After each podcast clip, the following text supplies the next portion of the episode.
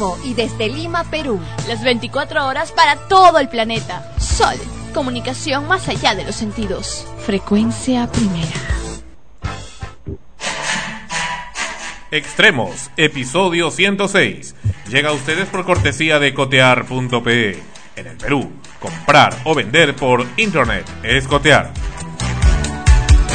Este programa se retransmite en podcast en frecuenciaprimera.org slash extremos podcast.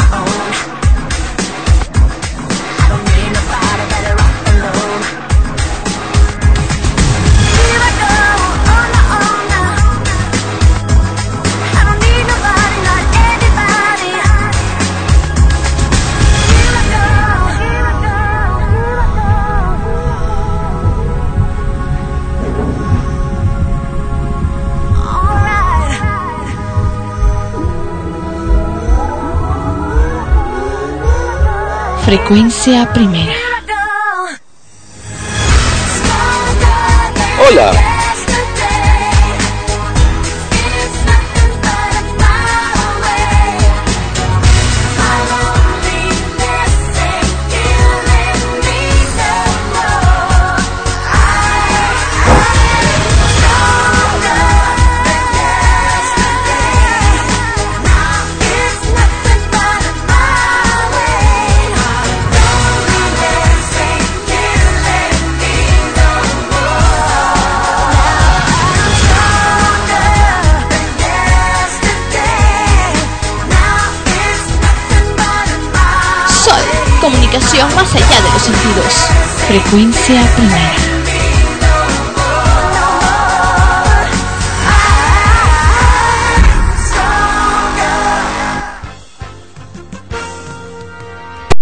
Hola, bienvenidos. Esto es Extremos, episodio 106. Estamos en Barranco, en la sede de Sol Frecuencia Primera. En esta oportunidad, Ana Rosa aliendo conmigo y Esmeralda Chaupis va a estar en unos instantes vía telefónica. Hola, ¿qué tal? Bienvenidos al programa. Así es, bienvenidos a todos a Extremos, un nuevo episodio que esperamos sea de su completo y total agrado. Y esperando también en unos instantes, como bien mencionó Sandro, a nuestra querida Esmeralda. Bueno, la noticia, noticia noticiosa viene en lo siguiente. Hace instantes en Barranco grabamos en video el, las conmovedoras imágenes de un pequeño animalito sin dueño, no sabemos de quién es, pero que este lo vimos que estaba en plena vereda y nos dio mucha pena verlo. Acá lo tenemos en las imágenes. Este pobre animalito que está en plena vereda. y un animalito, un perrito blanco con negro más o menos y sonríe.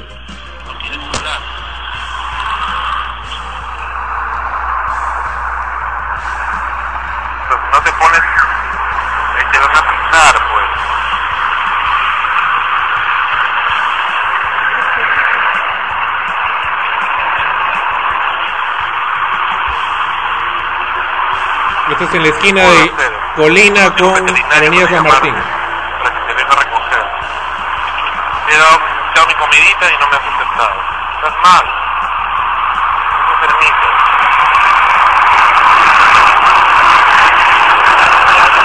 ¿Estás ahí? Oye. El perrito parece que tuviera dueño, parece que fuera de alguien. No soy un experto en veterinaria ni en razas de animales, pero me da la impresión que tuve, tuviera ah, fuera de tuviera algún amo, algún alguna persona que lo cría y que se habría escapado o lo habrían olvidado ahí está enfermito y está muy temeroso. No ha aceptado la comida que le di y eso que ha sido carne. Tampoco ha aceptado seguirme ni nada, eh, ni venir acá a los estudios de la radio. Y me preocupó mucho y por eso es que lo estaba exponiendo acá. Vamos a poner también este vídeo a disposición del público escucha de extremos por si lo reconocen este animalito, aunque no sé si ya lo puedan encontrar porque lo vimos hace unas horas en la esquina de Colina con la avenida San Martín en Barranco a casi una cuadra de los estudios eh, principales de la emisora.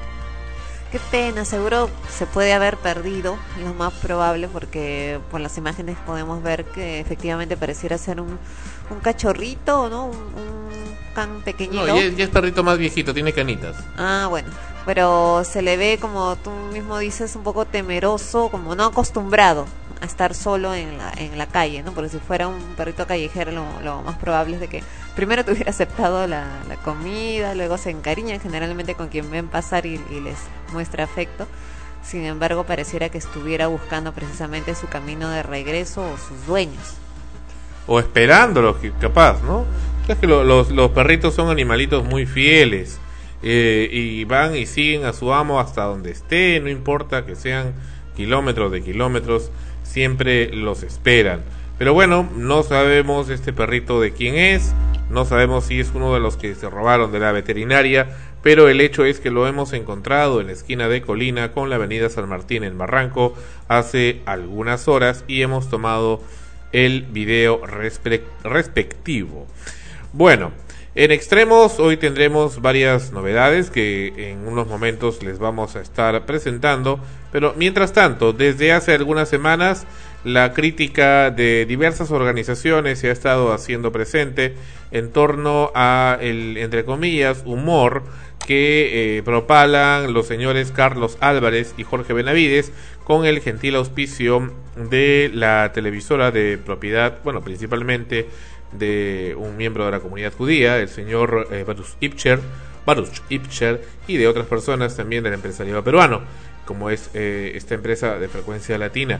Pero eh, lo que ocurre aquí es que el señor Álvarez y el señor Benavides desde hace ya buen tiempo vienen aprovechando eh, la facilidad que tienen para, entre comillas, hacer humor para la mayoría, para, para las masas en todo caso, y al estilo hitleriano tratar de hundir a personajes y dejarlos ya sea como homosexuales, principalmente como homosexuales, que es lo que más les place eh, hacer eh, como imitación, o como personas completamente desadaptadas, pedófilos, etcétera, como también lo hicieron con el ya desaparecido cantante y astro norteamericano Michael Jackson.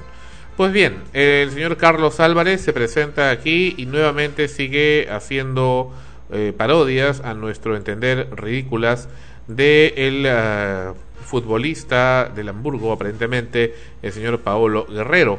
Eh, ha tenido duras críticas el señor Álvarez en donde se ha presentado, ha hecho una presentación en el diario, en el chat del diario El Comercio, y dice eh, que está ya preparando su retiro temporal de las pantallas, el retiro temporal de las pantallas de El Negro Mama, que es un personaje dentro de su programa que lo hacía el señor Jorge Benavides, donde aparentemente se estaba denigrando a, la, a las personas de raza negra.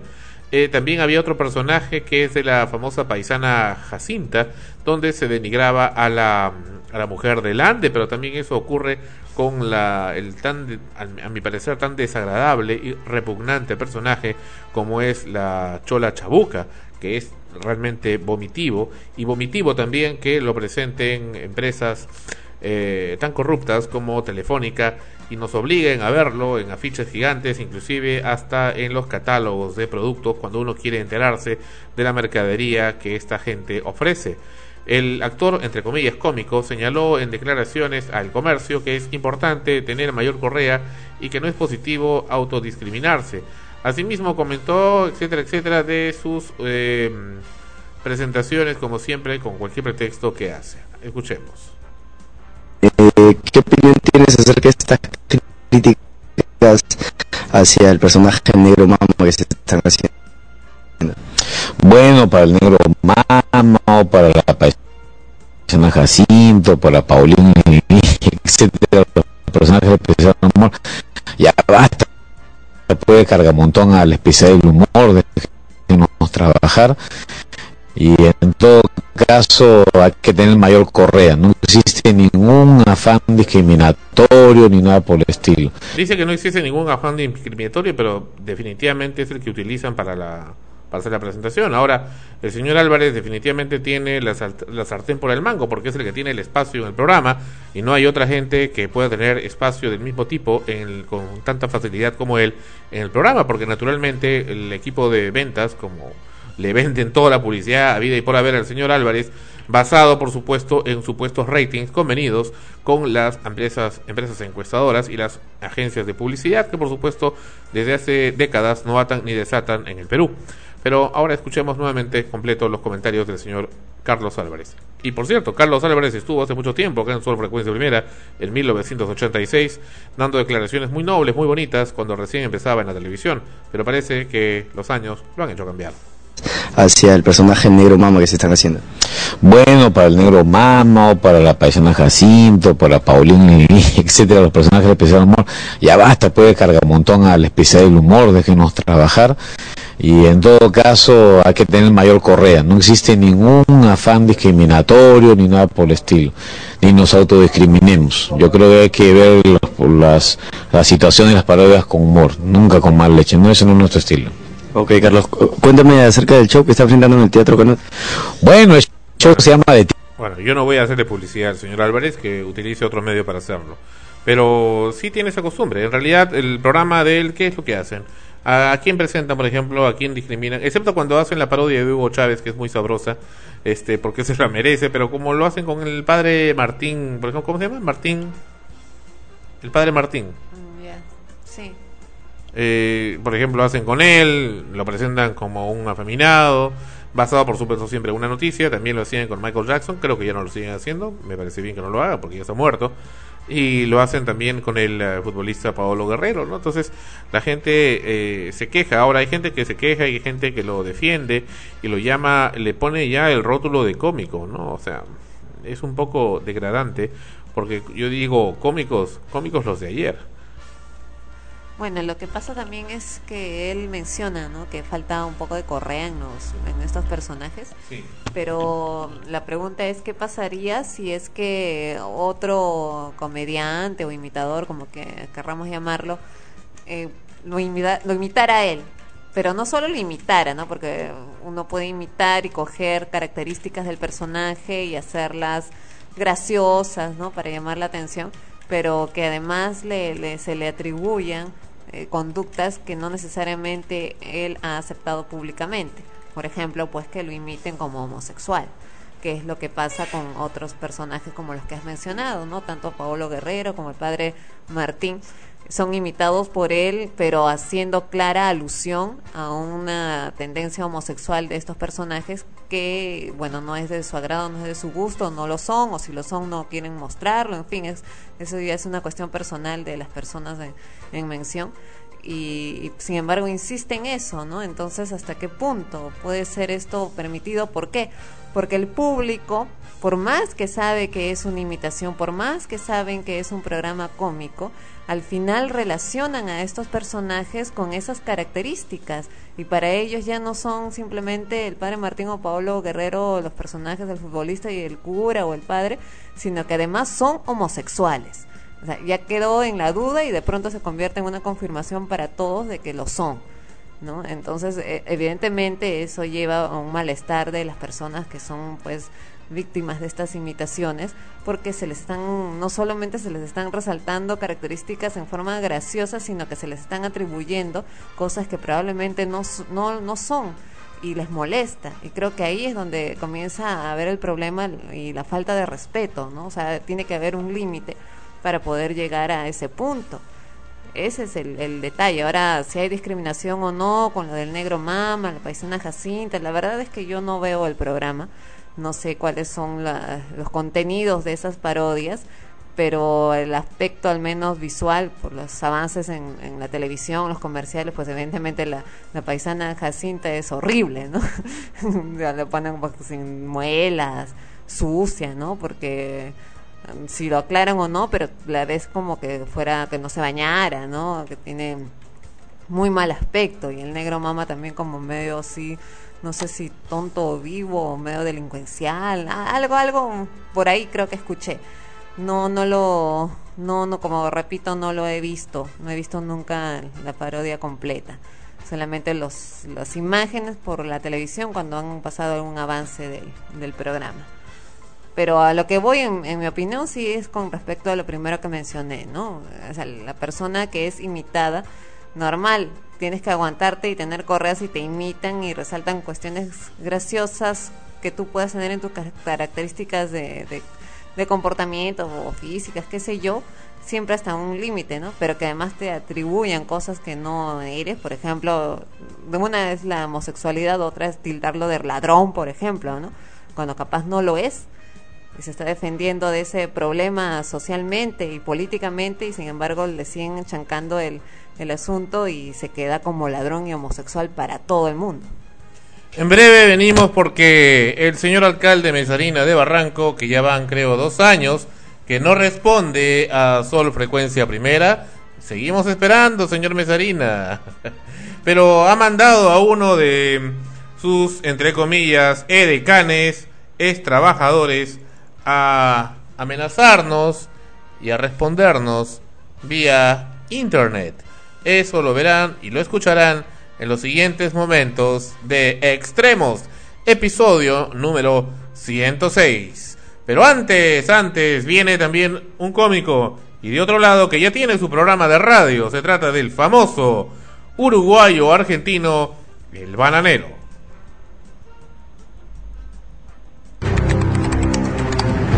Me conecté, Clarice. No, boludo. Y me registré. ¡Me conecté, carajo! ¡Vamos, conéctate! ¡Ay, no puedo! ¡La concha de la lora! Me conecté, hija de puta. Conectado. Soy usuario, carajo. ¡Ay, me conecté! ¡Ay, me conecté! Ahora me voy a comer una pija. ¿Cómo me conecto a esta vaina, mamá huevo? ¡Conéctate, mierda! ¡Concha de la lora! ¡Me quiero cortar las bolas, la puta madre!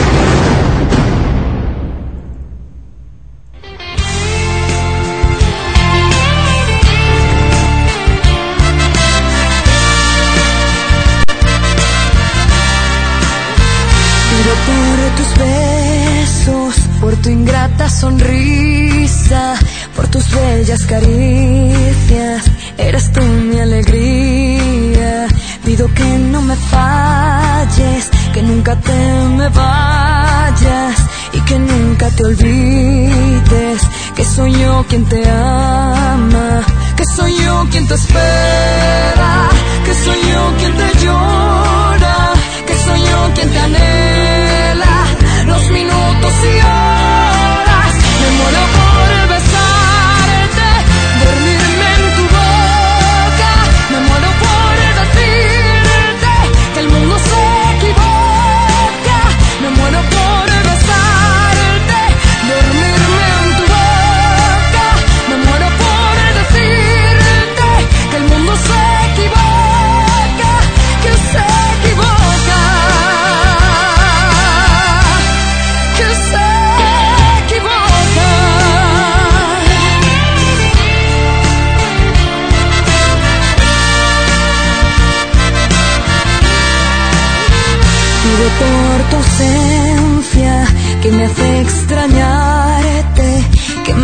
Hace soñarte cuando más me haces falta.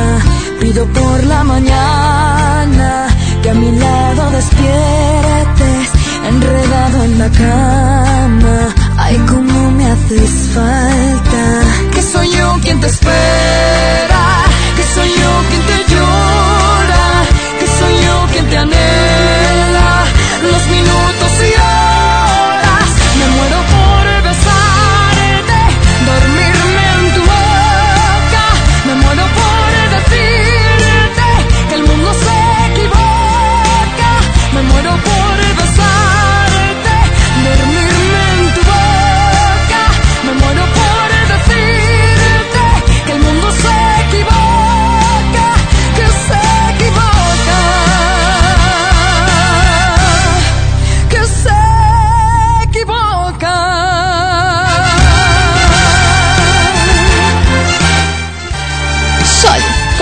más allá de los sentidos. Frecuencia primera. Me muero por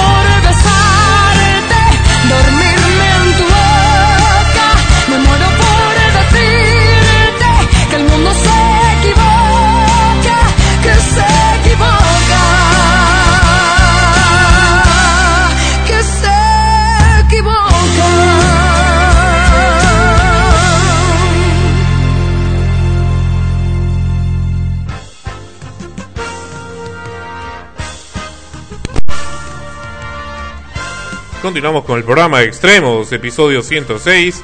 Bueno, estamos con una amiga que es eh, Cecilia. Ella es, además de partícipe en varios programas de televisión, estuvo ya hace algún tiempo en el programa Extremos. Cecilia pues nos cuenta y nos mandó unos correitos comentándonos que está, eh, y aunque les parezca extraño escuchar, eh, Ana Rosa está que cierra los ojos. Eh, no, está eh, eh, Ana Rosa es tipo Marta Hildebrand, que dice, no, yo no estoy durmiendo, yo estoy concentrada. bueno, eh, Cecilia ah, está participando en un concurso llamado Miss Plum, me parece, eh, un concurso internacional de gorditas. Bueno, ella está representando el Perú, pero también tenemos otra persona que representa el Perú y hay otras eh, señoritas y señoras que, aunque deberían ser señoritas, ¿no? Porque Misses sería Misses, ¿no? En todo caso. Pero bueno, Cecilia representa el Perú y está con nosotros para comentarnos sobre ese y otros aspectos. Hola Cecilia, bienvenida al programa. Bien, entonces estamos con Cecilia. Cecilia, cuéntame, tú estás participando en este concurso que se llama Miss Plum. Cuéntame, ¿cómo es eso? ¿Estás representando al Perú, aunque hay otra persona más que también representa al Perú en ese concurso de gorditas a nivel internacional?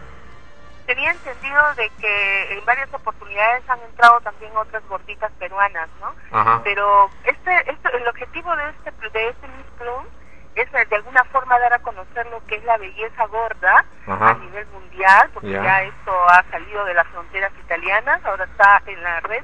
En todas partes hay representantes de cada país que son gordas, ¿no? Ya. Y también por el, el mismo tiempo quieren incrementar el interés del público y de los empresarios eh, a, a que sepan de la existencia de este concurso. Ajá, correcto. Ya. Bueno, se, se nos, se nos fue la señal con, con Cecilia. Vamos a retornar en unos segundos. Ya, pero está, está interesante lo que nos comenta Cecilia. A ver, vamos a ir. Se nos fue la señal. Ya, me estabas contando, Cecilia, si se nos cort- cortó la señal. Sí, sí, Cecilia, adelante, nos estabas contando. Ya, nos estabas contando. Les decía que esto, este concurso ya prácticamente ha salido de las fronteras italianas y Ajá. ahora hay, existe la, eh, una representante gorda de cada país. ¿ok? Ya. Y como te dije, los objetivos son, son muchos. Aparte de, de que se enteren de que la belleza gorda es, es apreciada, que se debe de apreciar, también la idea de ellos es crear mercados que se puedan encargar por de pronto en ver la rentabilidad que pueden tener en productos eh, que vayan destinados a los Ya. ¿Y qué más? promover lo que es las tallas grandes, ¿no? En publicidad, en moda, en diferentes este, tipos de, de empresa, ¿no? Mm, Porque cuando uno va a buscar eh, un gordito, dice, "Mm, más de 40 no encuentra en talla de pantalón, ¿eh? Exacto, tú vas a una tienda por departamentos y todo lo que es la confección está destinado a un estándar, ¿no? De, Mm. de tipo de mujeres. Eh, las demasiado delgadas o las que están de pronto un poquito más subiditas, pero que no son necesariamente gordas. Ujú. Ese es el gran problema que, que existe ahora en, en lo que son los, ¿cómo se llama esto? Lo- el problema de la de las tiendas, del, inclusive inclusive en lo- los grandes mayoristas también ocurre esto, ¿eh? usan patrones ya estandarizados, como te digo, de alguna forma eh, eso hace que, todas estemos como uniformadas, ¿no? Mm. Y la televisión incluso vende Ujú. también vende que ser regia es ser una persona eh, que pueda ser aceptada por la sociedad porque eres Ajá. ¿Aló? Ahora sí se nos cortó con Cecilia. No sé qué está pasando con la comunicación. Estaba, estaba fallando, pero vamos a comunicar nuevamente con ella en unos momentos en el programa. Eh, bueno, vamos. eh, mientras tanto, eh, estamos acá en el programa. ex- Ya, me decías, entonces, ese es el problema de las tiendas por departamento, precisamente que no tienen eh, suficientes tallas, pero es como una moda, ¿no? Como que lo- los gorditos no tendrían derecho a, tener- a vestirse bien o te dicen, ah, eso tengo solamente este tipo de ropa, pero como que no es la que uno quiere, ¿no? Exacto, además las telas que utilizan o de repente los patrones que utilizan de los cortes no Mm. necesariamente favorecen a, a un gordo o a una gorda, ¿no? Entonces, eh, eso también es lo que yo reclamo, no solamente el hecho de que no existe una moda eh, simpática, agradable, a tu gusto, sino que eh, utilizan telas pues de la época de mi abuelita, ¿no? Cuando también, sí, te juro, cuando he ido a algunas pocas eh, boutiques que existen en, en Lima al menos, ¿no? Mm. Que son tallas 12, XL y un poquito más, Sí. encuentro que no hay muchas muchas cosas agradables. Por eso que yo también, al hacer este, al participar, no solamente el objetivo es resaltar la belleza femenina en una gorda, sino que también tú puedes hacer y cumplir ciertos requisitos que te piden, porque no creas que es fácil entrar a ese concurso, ¿no? Te, te incentivan a que tú puedas presentar unos, unos proyectos, que los envíes, como por ejemplo cantar, si tienes el talento de cantar Ah, cantan también. Mira, no sabía. de videos. O sea, la calificación no es solamente, mira, soy gorda y linda, ¿no? Mm. Sino tú también puedes, este, tienes que presentar una serie de proyectos, tienes un jurado que te califica de 10 a 60 puntos, Ya. este jurado analiza el material que tú le envías por, por la web, ¿no? Incluso este, yo he pasado ya un- ciertos este, requisitos y ahora estoy representando al país. Ya. Es algo que la televisión no Ya. La televisión. ¿Cómo? a través de Lima Limón sí me han anunciado como la candidata, incluso en estos días estoy por entrar a un reality de ese programa. Pero hay dos candidatas de Perú, ¿eh? Es lo que he visto. Sí, pero ya me mandaron un correo que te lo voy a reenviar al tuyo Ah. para que veas que me han felicitado y que era- soy la representante de Perú y que necesitaban más material mío, ¿no? Correcto. También tengo que hacer videoclips y varias cosas Mm. eh, que tienen que ver con lo que es relaciones públicas, eh, como qué es lo que yo estoy haciendo para promover el hecho de en mi país de, de ser considerado una persona más como gorda en mi país y bueno, por eso también estoy estudiando leyes, ¿no? Porque Ahora, de alguna forma sí. quiero ver normas y reglas que sean adecuadas. Cecilia, cuando una cuando estéticamente, eh, cuando una persona, hombre, por ejemplo, dice, ah, mire esa gorda, entonces inmediatamente existe la idea, el estereotipo, es decir, es una, es una mujer sucia, es una mujer este, que no se, no se asea, no se baña, o que en la intimidad podría ser algo desagradable. Claro, este sí, porque a veces, y yo te lo digo siendo desde mi posición y viviéndolo de carne propia, ¿ya? Ajá. Este, hay muchos gordos descuidados, hay muchos gordos que ya porque simplemente ya se ven obesos, ya ni siquiera se, se preocupan por su persona, por, por oler rico o por este vestir bien, ¿no? Entonces se sienten tan este tan dejados atrás que andan todos así un poco sucios. Yo los he visto, incluso lo he criticado. El ser gordo no quiere decir que seas sucio. El ser gordo es que sabes que sudas más, que por lo tanto tienes unos unos gorditos más por ahí que hacen Ajá. Me- me- pero que existen un montón de cosas para que te puedas echar y técnicas y truquitos que se utilizan para que tú puedas ser agradable. Al menos cuando me abrazan mis amigos, tú sabes que yo trabajo en televisión, me dicen, esta gordita siempre huele, huele rico. Yo mucho me preocupo por eso, sí, de verdad. O sea, nosotros tenemos, si las personas sudan normalmente, nosotros tenemos a veces hasta el doble y el triple de transpiración y nuestra transpiración no es eh, tampoco la, la más deliciosa para oler, ¿no? Claro. necesitamos de algunas cositas para que nos ayude un poco. Y en la parte sexual, eh, eso depende de lo que tú tengas en tu cerebro como qué tan atractivo como gordito puedo ser, porque eh, como te digo, eh, yo estoy tratando de hacer incluso hasta lencería que tenga que ver con eso, para Ajá. sentirte agra- a- agradable, ágil también. Ajá. Eh, no estoy a- tratando de hacer este apología de ser gordo, come, come, come hasta que revientes, ¿no? Lo que estoy tratando de gordo, feliz, acepta Ajá. saludable, ¿no? Claro. Eh, no, no, no quiero eh, inventar cosas ni, ni hacerte creer cosas que no son. La- lo importante aquí ahorita es normar la idea de, de poder decirle a la gente que hace las leyes en nuestro país, en este caso al Congreso Nacional, de que sería bueno que la- sea declarado en normas de que el hecho de ser obeso, la obesidad es una enfermedad. Y no solamente la obesidad, lo que es bulimia y anorexia también, porque Correcto. son extremos. Son los, los extremos, ¿no? Efectivamente. Exacto, exacto, como tu programa. Entonces estamos hablando de, de, de cosas muy, muy importantes. Es una, una tendencia que cada vez se está haciendo más grande. Hay niños obesos Mm. que son marginados en las escuelas. Eh, el- la gente es muy cruel cuando ve un gordo, dice, ah, mira ese gordo. Eh, entras a, a, a mí ¿sabes que lo que me pasa es que me da rabia y que voy a, a salir a la avenida de Arequipa a quejarme cuando salgo de la universidad, diez y media, once, para tomar mi Sí. ¿Qué pasa, qué pasa cuando sales sola? ¿Cómo? no quieren parar las combis, te cuento. Ah, o sea, sí. dicen, acá viene Cecilia y de repente yo ocupo el lugar de dos candidatos más Así para es. pasaje. No, o, o en el taxi te dicen yo no yo no llevo carga, ¿no? Ah, no, a mí O, nunca o te me ha quieren pasado o eso. te de quieren repente cobrar me más, o te quieren cobrar más, ¿no? Pues imagínate. O pasas por la calle, estás esperando carro y te insultan chancho de M o, o cosas así. Y, y a, y a una mujer le dicen también cosas y es mucho más doloroso que sea a una mujer que le digan, ¿no? Un hombre como que en un hombre es, es más pasable, ¿no? Como que un hombre robusto implica pues que es un hombre pues poderoso o digamos que tiene cierto dinero, ¿no? Pero en una mujer es como que hay la idea de que no se ve bien, ¿no? Pues te contaré que a mí eh, no me dicen cosas ofensivas, gracias a Dios. Ajá. Eh, lo que me dicen no te lo puedo repetir porque son un poco groseros, pero lo gordita este, me ha significado mucho porque gracias a, a, a mi Ajá. mandó así a este mundo, yo Ajá. soy una gordita, pero una gordita agradable y, y tengo de todos lados, o sea, para, lle- para comer y para llevar, como dicen, ¿no? Entonces, lo que tengo en la calle es este, uh, Y, y hay mujeres que, que chotean, ¿no? Rechazan a los gorditos y dicen, no, no, tú me vas a aplastar, le dicen. sí pues, pero no saben lo que se pierde. Pues. Ah, ¿cómo es eso? ¿Cómo es eso? Cuenta, cuenta, cuenta. Uy, y bueno, los gorditos creen que porque son gorditos no pueden mirar a otro, y ahí te corrijo, ¿eh? Porque A ver, ¿cómo, cómo, cómo? gorditos este, también se ve, se, se puede gozar muy bien, hay posiciones muy especiales para ellos.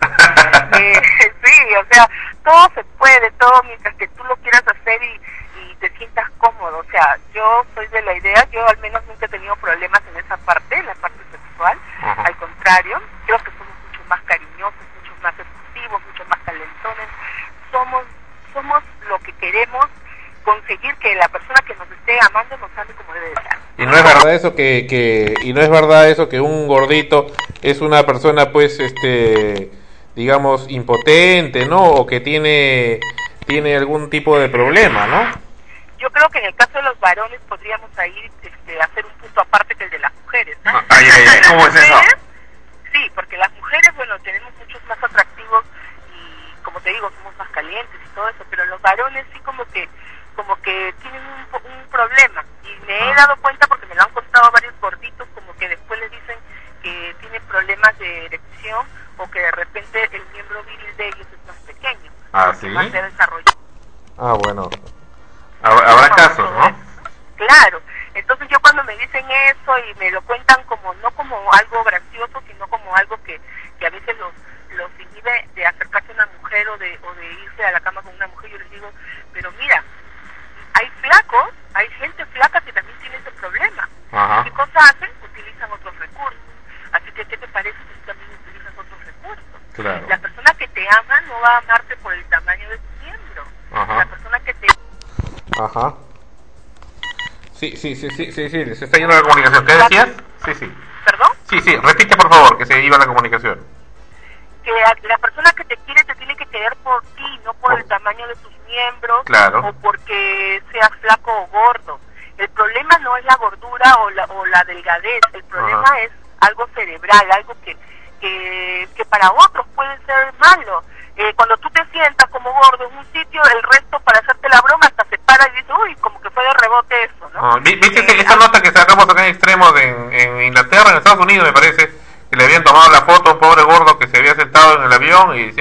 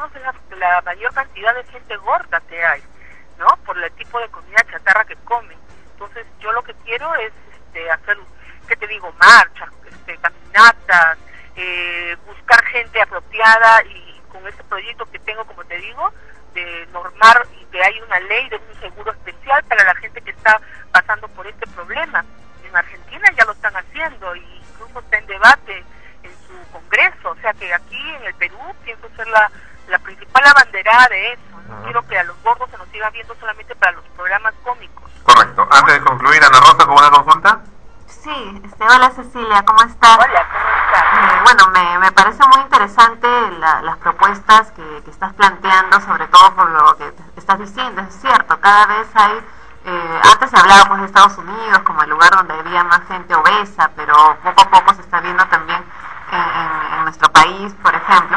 Y no es tanto el, el problema en que sean gorditos o no, porque hay personas pues que nacen con una contextura gruesa y les cae bien, porque es su cuerpo, ¿no? O sea, eh, felices con ello. Ay, Sí, sí. pero este el problema es de que eh, cuando esto sobrepasa y les comienza a afectar la salud y sobre todo les comienza a afectar anímicamente porque se sienten discriminados y en lugar pues de, de bajar o de, o de llegar simplemente al, al punto de, de gordura que, que no le haga sentir mal comienza más bien a engordar más, más, más y ya no es saludable y ya no es incluso estético para ellos mismos porque ya no lo están haciendo por ser gorditos simplemente, sino por una, una forma inconsciente quizás de reclamo a no, al no ser aceptados en la sociedad. Creo que es muy importante lo que estás haciendo y sobre todo incidir en ese factor psicológico, ¿no? Y el, hecho de que la sociedad muchas veces no ayuda a, a estas personas. Así es, ese es lo- el punto más importante, porque si la gordura, la obesidad te está haciendo que seas un candidato a morir, prefiero mil veces este, apartar cualquier concurso de belleza y solamente dedicarme a ver la norma de que nos ayude a que no lleguemos a ese extremo, ¿me entiendes? O sea, todos tenemos derecho a una vida sana y el ser gordito, porque yo, por ejemplo, genéticamente, toda mi familia son grandes, fuertes y, y también gordos, ¿no? Claro, ahí quiero que bacán, eso ¿no? la diabetes, la Ajá. hipertensión, ¿no? Y que, o que no puedan salir de su casa porque todo el mundo afuera lo ve como bicho raro, ¿no? Hay Claro. gente que no sale de su casa. Ajá. No, y cuando salen a comprar, a mí me ha pasado que, que he ido a buscar ropa, ahora por el Día de las Madres, a buscar eh, un regalo y mis tías, bueno, son gorditas, ¿no?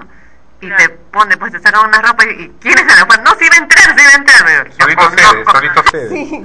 Sí, no, no, pues no. Es horrible y en vez de salir que fueron a comprar algo vienen vienen incluso hasta histéricas. Claro, ¿no? porque Y nunca deprimidos. encontraron nada, Ajá. ni un brasier, ni una blusa linda, ni nada. Entonces ahí por eso es que yo, como yo le he pasado esto, yo de alguna forma dije, no, pues tengo que hacer algo, no me puedo quedar callada con esto, ¿no?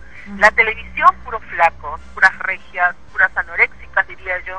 ¿Y por qué no hay una conductora gordita? ¿Por qué no hay un- o dos conductores, un Bueno, gordo y una gorda? hubo un tiempo, Sigue, sigue. digo, Sigue, sigue. claro, no digo, hubo un tiempo en que uno de los programas más sintonizados fue el de Lola Vilar, una, una mujer, pues de, todo el mundo sabe que era bastante robusta, ¿no? Gordita. Y era pues muy agradable y tuvo mucha sintonía y bueno, y luego tuvo que salir del aire por otros motivos, ¿no? Pero que sin embargo eh, ahí se prueba pues que no necesariamente tienes que tener una figura eh, súper esbelta para poder tener carisma. Yo, sí, de verdad que sí. Ajá. Único medio que me ha dado la, apertura para poder decir de esto, incluso por la que les voy a entrar a un reality de gorditas, se llama Sudando la Gota Gorda, ya lo están haciendo con varones, ahora es la, que va a ser la versión femenina. Eh, algún día me gustaría que en ese día que esté participando puedan ir ustedes y los voy a hacer pasar con mucho gusto porque quiero que, que sepan de que vamos a hacer algo importante, ¿no? Y que como único medio radial que se está acercando a mí a saber de Ajá. que soy, eh, yo te los agradezco mucho y porque tratemos de que de que esas gordas que están por ahí anónimas y gordos anónimos tengamos por ejemplo, ¿no? ¿Por qué no decir un spa de gordos? Una discoteca para gordos donde tú vayas y digas acá está mi discoteca, aquí puedo venir a divertirme y nadie me va a mirar más porque soy gordo. ¿Entiendes? Claro, eso es lo que quiero hacer, gordo, o sea, sentirte feliz, hasta enamorarte, porque hay algunos que se sienten cortos Ajá. gordos, ¿no? O no me gustan las gordas y no busco las flacas, y así tampoco es. Tenemos que hacer este, muchas, muchas cosas para que nos queramos unos a otros. Pero las flacas son bonitas también, no las digas. Ah, sí, no quiero decir que no, ¿eh? Oja- Ojo, que yo tengo muchas amigas flacas y, y- y nada, son regias lindas, no hay ningún problema. Es más, mi novio es, este, no es gordo, es, es más o menos y está muy bueno también, pero me gusta, me gusta que le gustan las gordas. Claro, la- la- habla las placas también nos gustan los gorditos. Correcto. Bueno, eh, se está yendo la, la señal con, con Cecilia acá en el programa, pero es- de todas maneras es una comunicación muy interesante la que estamos sosteniendo con ella. Ana Rosa con algunos comentarios y vamos a con Cecilia para su parte final. No, lo que decía, ¿no? Que es cierto, en gustos y colores no han escrito los autores, así bien lo dicen. Y hay pues muchas personas que así como les gustan la, la gente delgada, flaca, hay quienes les gustan los gorditos, ¿no? Las gorditas, porque dicen, pues no, que quieren agarrar carnecita, no solo hueso. Además que, que son, eh, es, es, para todos, ¿no? Eh, no es solamente la contextura física o lo estético, sino la personalidad, eh, la gracia que pueda tener, la empatía que puedas generar con esa persona, lo que te lleva finalmente a sentir pues amor, ¿no? A enamorarte al margen de lo estético. Pero también pues lo que también mencionó Cecilia, ¿no? Que no por ser gordo o gorda tengas que descuidar tu aspecto físico. Es decir, de, de que ya como estoy gorda no salgo, no me arreglo, no me peino, eh, no me baño incluso, ¿no? Eso no, no, pues porque así pues ni flaco ni gordo vas a atraer a nadie, ¿no? Yo he decidido, y lo digo ahora sí públicamente, públicamente he decidido bajar de peso, pero eh, no tanto, un poco más por cuestiones de salud y además he decidido también, y lo digo públicamente, eh, ca- cambiar, ¿no? Cambiar completamente varias actitudes, ¿ya? Para poder eh, mejorar y eso está bien, ¿no? Porque eh, un- uno uno decide la, realmente cómo, cómo quiere hacer su cuerpo y qué es lo que quiere hacer su vida, ¿no? Bueno, yo creo, y no sé, Cecilia compartirá la misma opinión, de que en realidad el, la decisión de bajar de peso no, no debe ser tanto por una cuestión de, de solo de estética, sino de salud. Es decir, si es que sientes que el peso que estás teniendo ya te está causando problemas de salud, que no puedo caminar, que no puedo respirar, que, que me está afectando la presión, en fin, entonces es momento pues de considerar que ese peso no es el adecuado pero no por eso echarse los kilos de, de menos hasta quedar completamente flaco y más bien terminar enfermándose también de otra cosa, ¿no? Sino simplemente por una cuestión de salud y, y de sentirse bien, ¿no? Además que así podríamos combatir a tantas eh, gentes que salen en los medios de comunicación a darnos y dictarnos dietas fabulosas para bajar de peso Ah. y muchas veces están amparadas por un buen médico o por el colegio médico peruano, ¿no? Entonces, no podemos estar inventándonos dietas para bajar que podríamos estar de pronto eh, disminuyendo ciertas cosas que debe, debe tener nuestro organismo. Así que yo, por ejemplo, en mi universidad estuve en el séptimo piso, entonces antes estaba en el ascensor porque no quería subir las escaleras, pero desde la semana pasada he dicho subo escaleras y bajo. Y es un ejercicio, o sea, todo está en que, en que quieras hacer cosas y salir, caminar, por eso que quiero que sepan muchas más personas acerca de mi organización y que podamos juntarnos y decir las cosas que les gusta y lo que no les gusta y qué Excelente. podemos mejorar. Muy bien. Es- eh, Cecilia, ¿en qué correo electrónico te pueden ubicar? Cecilia te llama arroba hotmail.com o también a mi Facebook que también es el mismo correo de. Excelente. Muchas gracias, Cecilia, y hasta una nueva oportunidad. Mucho éxito también en el concurso. Gracias, chao. Bien, fue Cecilia con nosotros en Extremos, episodio 106, hablándonos sobre su candidatura a Miss Plump. ¿Qué, le pare- qué te parece la rosa? Miss Plump. me parece algo bastante original y, y sobre todo que como la misma Cecilia mencionó pues no se trata únicamente de, presentarse como un, un simple concurso de belleza para gorditas sino de proponer soluciones para un mejor estilo de vida no como gorditas que es lo que mencionábamos no si te si hay gente pues que nace con una contextura delgada como los que nacen con una contextura gruesa y hay flacos pues que por más que quieran no van a engordar y gorditos que por más que quieran no van a bajar. El asunto es de que eh, la contextura que tengan no les afecte en su salud. Yo sí he decidido bajar. Bueno, en tu caso sí porque ya estás teniendo problemas de salud y por sobrepeso, ¿no? Y es Pero en cambio tú y Jem dicen, tú y Jem y Esmeralda incluido, o sea, todo- todo el- todas las, chic- las tres chicas del programa dicen que están gordas. No, pues, son tres mujeres muy bellas. ¿Cómo es posible que se les ocurra decir semejante disparate a ustedes? Bueno, pues como comentábamos, ¿no? La cosa es sentirse bien. si te sientes bien, bacán. Pero, por ejemplo, en tu caso, como te digo y te lo he dicho muchas veces, genial que bajes de peso por una cuestión de salud, pero tampoco te vas a poner flaco porque si no se te va a quitar la gracia. La gracia. Y la grasita. La gra- bueno, y acá están las dos, efectivamente Cecilia y una chica Karina. A ver, vamos a ver a Karina porque ya con Cecilia hablamos. Dice tiene 25 años. ¿Es simpática? A ver, bueno. No, pero parece que oficialmente ya ha sido eh, aceptada como representante de Perú. No, Cecilia. pues, mira, pesa 68 kilos. ¿Cómo va a ser una.? No, pues. ¿Cómo va a ser una gordita con 68 kilos? Ni hablar. Ni hablar, pues, ¿no? Este. No, no pesa lo suficiente, ¿no? Ya quisieras. ¿Y cuánto pesa Ana Rosa? ¿Quién? ¿Tú cuánto pesas? Ah, yo. Sí. No me he pesado ahora último, pero no llego a 60. Bueno, esa es ligeramente gordita, ¿no? No, no creo que sea tanta. Y Claro, Cecilia. no es tanto. Bueno, Cecilia dice que pesa 100, pero yo creo que pesa un poquito más. Y sale que tiene talla. Sale con mucho orgu- orgullo a decir que tiene una talla de 2XL. Ujú. Y aquí presenta sus fotografías con sus brazos gorditos. Creo su que ya habíamos visto antes gordito. estas fotos. No, es que candidateó hace algún tiempo, ahora ha vuelto a candidatear. Ya. Ya, acá está, acá está presentando sus imágenes. Y acá tenemos también de otros países donde también hay candidatos. Eh, por ejemplo, a ver, ¿de qué país te gustaría saber?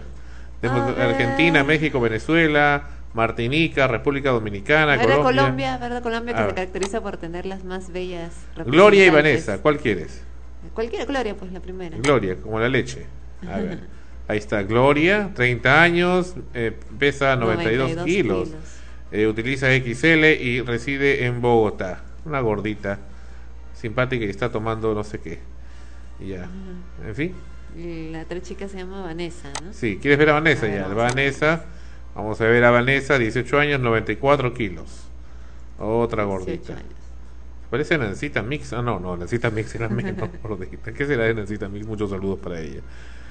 Bueno, Está bien arregladita la chica. sí, sí, sí. Muy bien, muy bien. Muy bien, ok. Eh, ya, ahora necesita Mix nos manda un mail acá quejándose. Reaparece después de dos años para decir que ella escucha extremos y que no le digan gorda. y hay muchas mujeres que no les gusta que les digan gordas, ¿no? A la que, a la que menos no nos gusta que nos digan gorda por, de hecho, pues no por seguro una cuestión social, en fin, ¿no? Sobre todo porque un, un hombre o alguien que te dice gorda, a veces no te lo dice por, por hacerte un halago, sino al contrario, ¿no? Por fastidiarte, por bromearte, por hacer sentir eh, mal, ¿no? Pero eh, lo que digo, lo que pasa es que hay gente que, por ejemplo, nace desde, y desde niñitos, desde chiquitos son gorditos y ya forman parte incluso de su, de su forma de, de ser, ¿no? Entonces, eh, como que es incluso raro que luego los veas que luego los veas delgados porque ya no ya te acostumbraste ya le quita el- le quita algo pero en cambio alguien que no que siempre ha sido delgado o delgada y, y que con el tiempo más bien se comienza a engordar, entonces ahí sí se siente mal y no quiere. ¿Por qué? Porque a veces esa gordura no es tanto eh, muy natural, sino es eh, consecuencia de, de la comida chatarra, de comida grasosa. Y, y siente pues que no va con su cuerpo, ¿no? Y el subir de peso ya comienzas a sentir que, que, que no va de acuerdo a, porque incluso una un, el cuerpo de por sí aumenta de peso conforme pasan los años y a veces no se nota porque todo pues va en concordancia con, con tu cuerpo no con tus extremidades con, se van ensanchando las caderas en el caso de las mujeres sobre todo después que tienen hijos y todo lo demás y van de acuerdo a ello. Pero otra cosa es que te engordes por comer comida chatarra comida grasosa comida que te puede incluso enfermar y evidentemente hace que la, esa grasa se acumule en zonas que te hacen tener un mal aspecto, que es diferente que seas gordita pareja, pues de pieza a cabeza, así formadita, ¿no? es otra cosa. Yo he decidido bajar de peso. Por enésima vez, Sandro, Ver para creer. sí, ofrece, se ofrece públicamente incluso a decir que va a bajar de peso, vamos a ver si cumple. Sí cumple, pero sobre todo que baje los kilos que realmente tiene de más y que le están causando daño a su salud. Mientras tanto, esta música que escuchamos y nos da mucho gusto, por fin pareo Paula. Nuestro amigo Richard Sullivan nos comenta que esta es finalmente At Last, su flamante radio. Hace algunas semanas lo entrevistamos, nos dijo que ya le iba a inaugurar, pero no lo hacía. Pero por fin, Radio Tushurami, música y danza de los Andes, en estos momentos está transmitiendo ya para el planeta con la dirección y conducción siempre del buen amigo Richard Sullivan, folk y rock jockey. Creo que va a hablar. No, todavía no va a hablar, porque siempre es divertido escuchar a nuestro amigo Richard Sullivan. Bien, volvemos en unos momentos con Extremos en el episodio número 106. Esto es Sol, frecuencia primera, RTVN. Y aquí, aquí, ¿quién viene? Oh, viene Albril Levin con Alice in Wonderland. Alicia en el País de las Maravillas.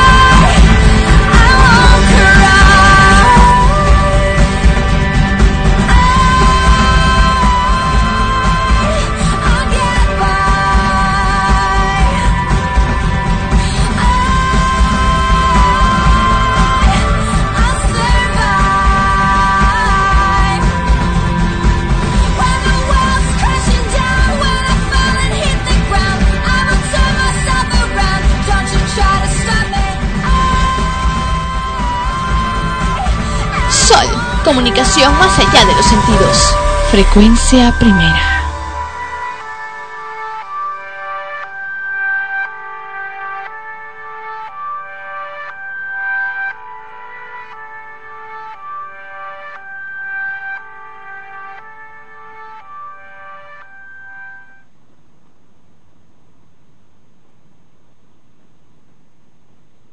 Hola, soy Igor Penderecki, presidente de la única comunidad nudista en Lima. Antes no podíamos salir a comprar nada, pero ahora Cotear nos cambió la vida. Podemos comprar y vender por internet. Coteamos nuestra ropa que ya no usamos y pude cotear mi cámara digital que tanto quería. Ahora tenemos una vida plena y no nos falta nada. En el Perú, comprar y vender por internet es cotear. Me conocían como Adam, príncipe de Gayskull, hasta que un buen día me metí la espada en el orto. ¡Ay! Y ahora me llaman soy un trolazo. ¡Orco! ¿Dónde carajo está Iván? Con este día debe estar tomando sol. ¡Qué trolazo! Soy un trolazo, me gusta el pedazo. La la la la la ¡Ay, sí! ¡Ah, ¡Eso! ¡Bronceate la colita! ¡Ay, sí! ¡Ay, la puta madre! ¡Esqueleto! ¿Qué haces, carajo? ¿Qué te parece? Estoy intentando acabar con Iván. Pero la puta madre se fue. Deja de mirarme como un trolazo y vamos a buscarlo. Mmm, qué extraño. Siento un cosquilleo en el trasero. Ah, y ahora vas a sentir otra cosa en el trasero.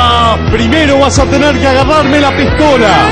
¡No tengo esqueleto! Colorado, te doy media hora para soltarme. Y yo te doy por el orto. ¿Qué carajo es eso? ¡Llegó el bigote! ¡La puta madre! ¡Me voy a la mierda! ¡Que no se te ocurra soltarme! ¡Volvé para acá, carajo! ¡Colorado garca! ¡Ay! ¡Mi mastín de hueso! ¡Me voy a la mierda! ¡La reconcha de la lora! ¡Buen trabajo, Iván! ¡Las pelotas! ¡Vamos a buscarlo! ¿Para qué? Si ya tenemos el mastín de hueso en nuestras manos. Porque yo quiero tenerla sin hueso en mis manos. ¡Andate a la mierda, Iván! Lo que han ustedes escuchado es otro, otra parte más de las producciones que hace este hombre llamado el autodenominado, diríamos, el famoso El Bananero.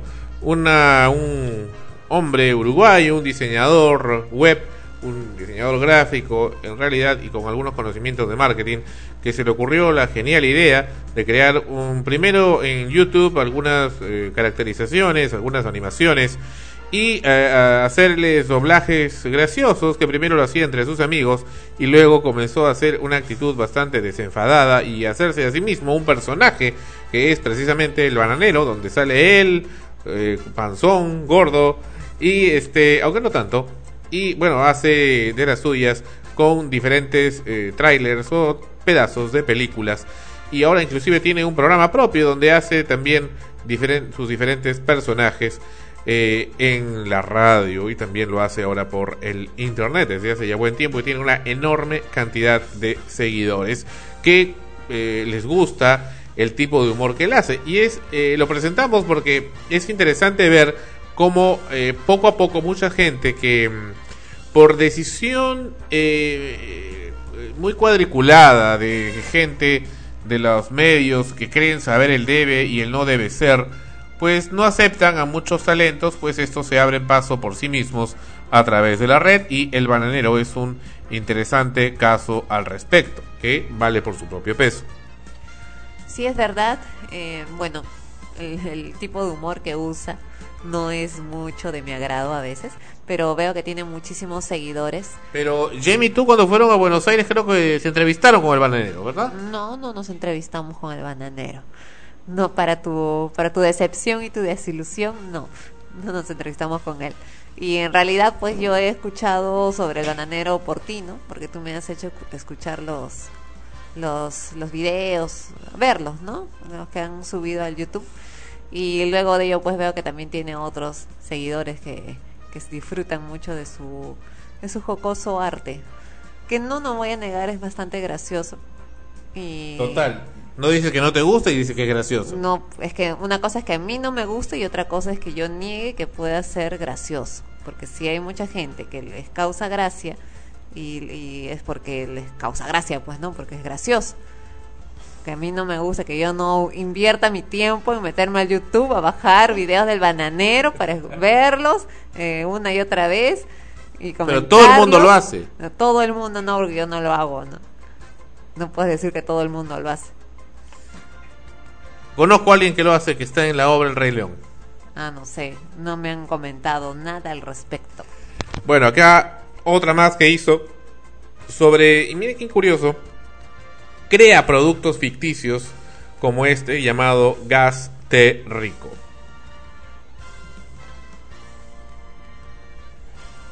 Me cago, me cago, me cago, me cago, me cago.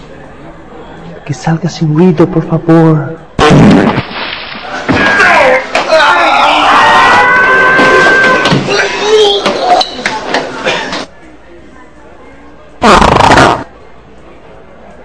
Diablos, qué baranda hay aquí. Has de revisar, Jack. Estás muerto por dentro. Ya lo hice, Frank. Lo he intentado todo. Yo sufría del mismo maldito problema hasta que me recomendaron Gas Rico. ¿Gas Rico? Buenísimo. Ten, Jack. Toma una tableta de gástrico por la mañana y tu sucio trasero comenzará a oler de maravillas, man. Gracias, Frank. Tú sí que eres un amigo. Nos vemos esta noche en el concierto de Thalía. Gástrico es el primer producto elaborado específicamente al pedo. Usted toma el comprimido y va directamente a su sistema estomacal, cambiando el olor a popó por varias fragancias deliciosas, tales como frutilla, frambuesa, brisa matinal, jardín intense, lavanda y el clásico natural. Gas Rico cambió mi vida. Gástrico es excelente. Adoro Gástrico. Yo utilizo brisa matinal. Viento de feliz, tirame del dedo, se me escapó un pedo gástrico. Yo, gástrico frutilla. Gastrico Natural is the fucking shit, man. It's the shit, biatch. Gástrico es excelente para el olfato y también para el bolsillo. Suprima estos productos. Huele maravilloso aquí.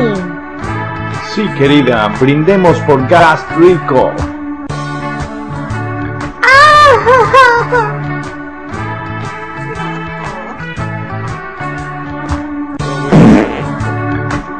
Y estos también.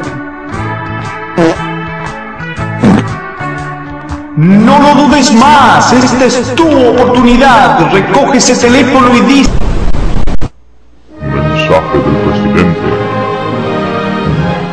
Yo sé de cagadas, soy un experto.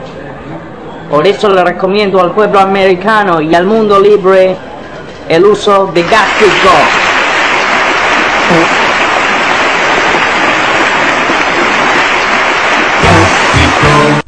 Esa es parte de la creatividad de este bananero, ¿qué te parece? Sí, me parece gracioso, ¿no? Es que lo, lo gracioso precisamente está en que de un tema común y corriente y universal, porque para todos pues eh, no no les eh, extraño, eh, lo convierte pues en, en todo un show, ¿no? Y como tú mismo dices, crea productos para poder burlarse de, de, de algo tan simple que, que todos conocemos. Mi sobrino me cuenta que él también usa, él ha hecho también unos... También eh, usa gastrico. no, no, no, no. Él ha hecho unos tutoriales de, de Photoshop, de Adobe Photoshop, de diseño eh, y también de, de Flash, bien interesantes, bien sencillos, pero también bien burlones. Había dicho también que era uno de un editor de audio que tenía un aditivo llamado Sound a Crag, con el cual uno podía hacer la voz de Arnold Schwarzenegger, la voz de personajes, pero en realidad ese aditivo no existe. Y cuando uno se baja el software, lo que sale es una broma de parte de él diciendo ya te fregué, ¿no? Este, y la cara de él. En realidad el programa no existe. Entonces, eh, pero sí te demora un montón en bajártelo. O sea, es parte de las del humor que este hombre tiene y es una de las razones por la cual tiene millones de seguidores alrededor del mundo y ahora ha comenzado a tener su programa de radio. Volvemos con Extremos, episodio número 106 en Sol, frecuencia primera, pero antes una buena noticia y este es un adelanto de lo que viene con los estrenos de Ana Rosa. En el 2011 vuelve El planeta de los simios, pero no el planeta de los simios que ustedes conocieron eh, de eh, este, este remake que hicieron hace algunos años, sino aparentemente es una precuela de la tele, eh, la- las películas que hicieron a comienzos de los años 70 y finales de los 60. Esta vez se llamará Rise of the Apes. eh, y contará con los cómo los monos consiguen tomar el control de la Tierra tras experimentos humanos. Este clásico de vueltas, una nueva entrega del planeta de los simios y se estrenará el 24 de junio del año 2011. Eh, así lo informó la revista Hollywood Reporter. El film será dirigido por Rupert Wyatt y contará cómo los monos lograron tomar el control de la Tierra. En esta precuela de la cinta original, los simios serán generados por computadora en vez de ser interpretados por actores reales como sucedió en anteriores entregas. Hay que ver qué tal queda eso, ¿eh? Lo, porque en V Invasión Extraterrestre ya han estado creando eh, esta nueva saga que están haciendo de V eh, personajes con computadora eh, y algunos ya parecen un poco creíbles. El argumento girará en torno a cómo los experimentos humanos eh, con ingeniería genética llevan a los monos a desarrollar una inteligencia que les permite levantarse en contra de la supremacía del hombre. Rise of the Apes será la séptima película de esta franquicia que comenzó en 1968 a llegar a la pantalla del cine. Eh, ¿Cómo es eso? No, me he dado cuenta que en VIA hay personajes creados por computadora. Algunos de los personajes que están en la nave espacial que aparecen son creados por computadora. Pero personajes así hablando. Hablando, hablando, así ¿Como es. cuáles? No, no, no, no recuerdo tampoco, pero sí son. Pero no hablan, o sea, no, no tienen mucha participación. Pero en realidad, muchos de los que salen en la nave son personajes, eh, son basados en una persona, en un actor, pero ya los movimientos y todo el resto son de computadora. En realidad no es el actor el que está ahí. Mm, bueno, al menos me parece que los principales sí son los actores porque eh, una imitación siempre va a ser una imitación, ¿no? Por más computarizada y tratar de ser perfecta que, que se pueda hacer, la cuestión emocional, los sentimientos que, que un actor puede transmitir a través de un personaje son un poco complicados de poder copiar por una computadora. Volvemos en extremos, en Sol, frecuencia primera. Viene Louis Armstrong con Hello Dolly.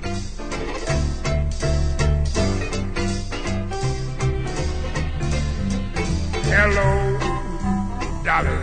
This is Louis, Dolly.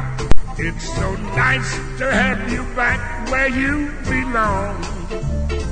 You looking swell, Dolly. I can tell, Dolly. You still growing, you still growing, you still going strong. I feel the room sway, but the of our old favorite songs from way back when.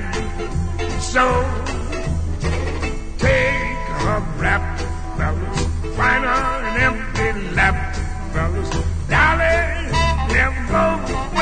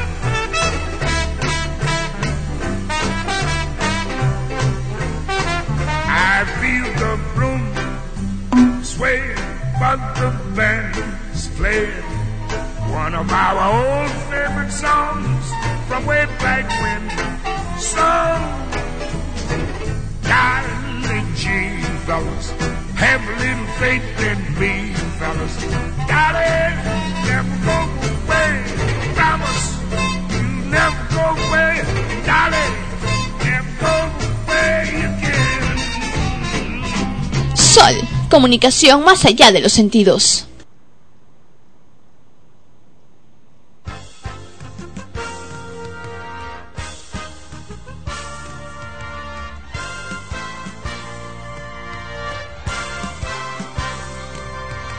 Frecuencia primera.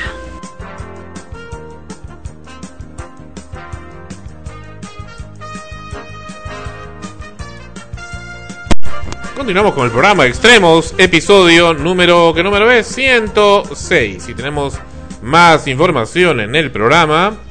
Así es. ¿Qué tenemos por aquí aparte? Oh, veamos. Hay un, una información que nos llegó y, lo comentamos en el programa pasado, pero no lo habíamos presentado tan eh, a profundidad de un gatito que salva la vida.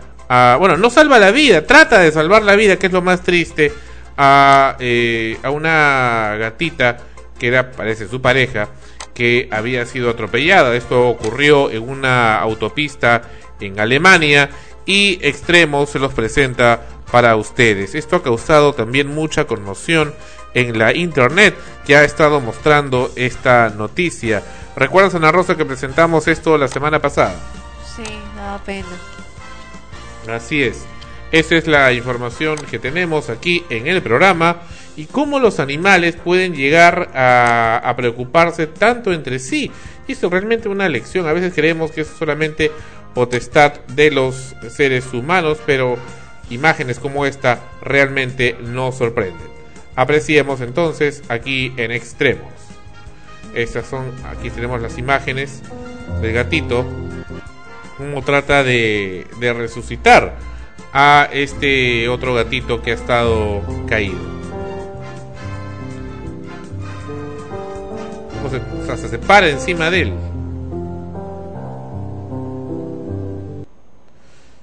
Hasta se trata de parar encima para poder eh, tratar de ayudarlo.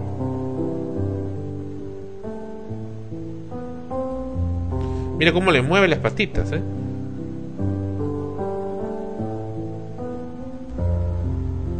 ¿Qué te parece?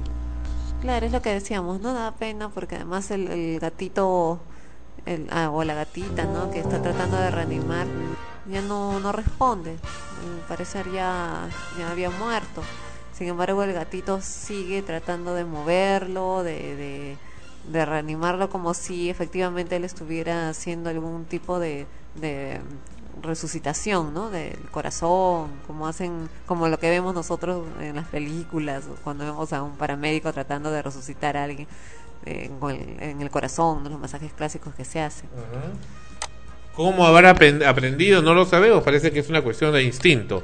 Pero bueno, lo que no necesariamente llevó esta semana a una tragedia, gracias a Dios, gracias a la seguridad, gracias a providencia, lo que fuere, fue una nueva amenaza en la ciudad, en lo que le llaman también la capital del planeta, Nueva York. La policía de Nueva York cerró el Times Square entre las, eh, los bloques 43 y 47, las calles 43 y 47, tras la localización de un paquete sospechoso. La policía de Nueva York cerró gran parte de Times Square de Nueva York como medida de precaución tras la localización de este paquete después de las 12 horas 15 minutos hora de Perú. El lugar luc- lucía vacío entre las calles 43 y 47 en pleno corazón de Manhattan. El ataque fallido con un coche bomba eh, hace el sábado pasado en el mismo lugar disparó alarmas de seguridad en la ciudad más poblada de los Estados Unidos. El jefe de la policía de Nueva York, Ray Kelly, dijo que el anterior incidente en Times Square era el undécimo ataque frustrado en la ciudad desde, a- desde que aviones secuestrados destruyeron las torres gemelas del World Trade Center, el famoso y fatídico 11 de septiembre del 2001, dejando más de 2.700 muertos. Y es que el mundo aún no se recupera de lo ocurrido el 11 de septiembre del 2001 con el atentado del World Trade Center que todavía, todavía lo tenemos en la memoria.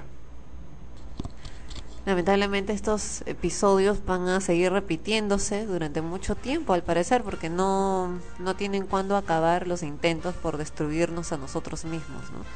Porque esos atentados, al margen de ser una protesta, no dañan especialmente a quienes supuestamente tienen la culpa o a quienes se les está culpando de alguna de algo, sino gente inocente es la que paga paga pato, por decirlo menos. Y hay que no hay que olvidar las- la, la película, eh, ¿cómo se llama esta película? Vuelo 93. ¿Recuerdas Vuelo 93? Que lo hemos comentado ya en anteriores episodios de Extremos, en donde también graficaron la forma tan cruda, aparentemente, porque en realidad dicen que hubieron comunicaciones desde teléfono móvil, pero en realidad no se sabe exactamente qué es lo que pasó en el vuelo 93 de United Airlines, donde eh, bueno eh, tuvieron que aparentemente derribarlo en Pensilvania para que no eh, se estrellara, no hiciera un ataque suicida contra la Casa Blanca. Aparentemente era contra la Casa Blanca o contra el Capitolio en Nueva York. Pero bueno, hechos como estos han desatado, por supuesto, gran cantidad de, suspicacias, de ideas, de ficción inclusive y el internet está lleno de esto y tiene gran cantidad de visitas.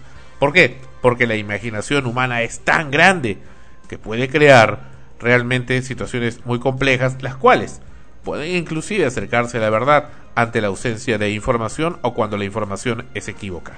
Continuando en extremos, en Argentina las autoridades están eh, preocupadas. Adivina por qué, Ana Rosa.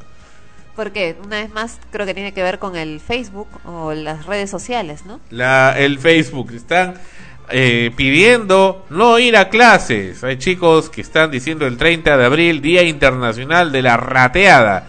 Es decir, el Día Internacional, como le llamamos acá en el Perú, de tirarse la vaca. Es decir, no ir al colegio. Le han puesto Día Internacional. Tirarse la pera es. La vaca, bueno, antes era la vaca. Hacerte la vaca es una cosa y tirarte la pera es lo mismo, pero el- los términos son diferentes. Oh, un especialista. Claro, por supuesto. Los ministros de Educación de los 24 distritos de Argentina se reunirán el miércoles para ver cómo contrarrestar una multiplicación de convocatorias realizadas por medio de la red social de Internet en Facebook para que estudiantes falten a clases en escuelas secundarias. El asunto es complementario a la agenda de las periódicas reuniones del Consejo Federal de Educación y las autoridades lo ven como una oportunidad para mejorar la comunicación con los alumnos, dijeron hoy a la agencia F, autoridades docentes. Para fines de mes, los alumnos secundarios argentinos están organizando en todo el país una gigantesca rateada, como le llaman en Argentina, el hecho de no acudir a clases, un fenómeno que comenzaron hace unos días en Facebook, alumnos de la ciudad de Mendoza Oeste. El fenómeno se ha visto ampliado por su publicación en la prensa de Buenos Aires. Es que ahí viene el asunto, cuando ya lo llevan a la prensa, comienza a explotar el asunto y no lo paran. Pero a juicio de las autoridades argentinas supone una oportunidad para mejorar la relación y comunicación entre docentes y alumnos, dijo a la subsecretaría de Equidad y Calidad del Ministerio de Educación argentino, Mara Brauer. La convocatoria de esta red social de Internet cuenta por el momento con más de 11.000 miembros y se ha extendido al vecino Uruguay, según internautas citados por la prensa local. El pasado 30 de abril, más de 3.000 alumnos de Mendoza, a 1.000 kilómetros de Buenos Aires, faltaron a clase para reunirse en una plaza de la ciudad, como eh, pedía una convocatoria de la red social. Entonces, eh, en realidad no es la culpa de Facebook. En realidad, eh, Facebook eh, y el Internet simplemente son medios de comunicación.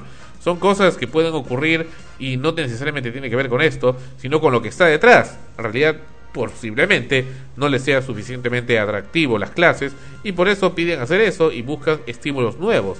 En real- En realidad, el hacer una convocatoria de ese tipo es un estímulo nuevo, interesante, picante, novedoso, que llama la atención, sobre todo con los chicos que buscan cosas nuevas, cosas diferentes, cosas que realmente impulsen su vida. Claro, me quitas un poco las palabras de la boca con respecto a eso, que lo- también pienso lo mismo, ¿no? Las herramientas de Internet, el mismo Internet en general, son solo eso, eh, que usados para bien o para mal van a tener también el mismo éxito eh, que, o acogida que se le pueda que se le pueda dar más aún si es que luego esto tiene eco en un medio eh, público como la prensa o la televisión que se hace más masivo y por consecuencia ah, crea la curiosidad de más, en este caso estudiantes que en- entran a buscar cuál es ese famoso, esa famosa convocatoria y se unen.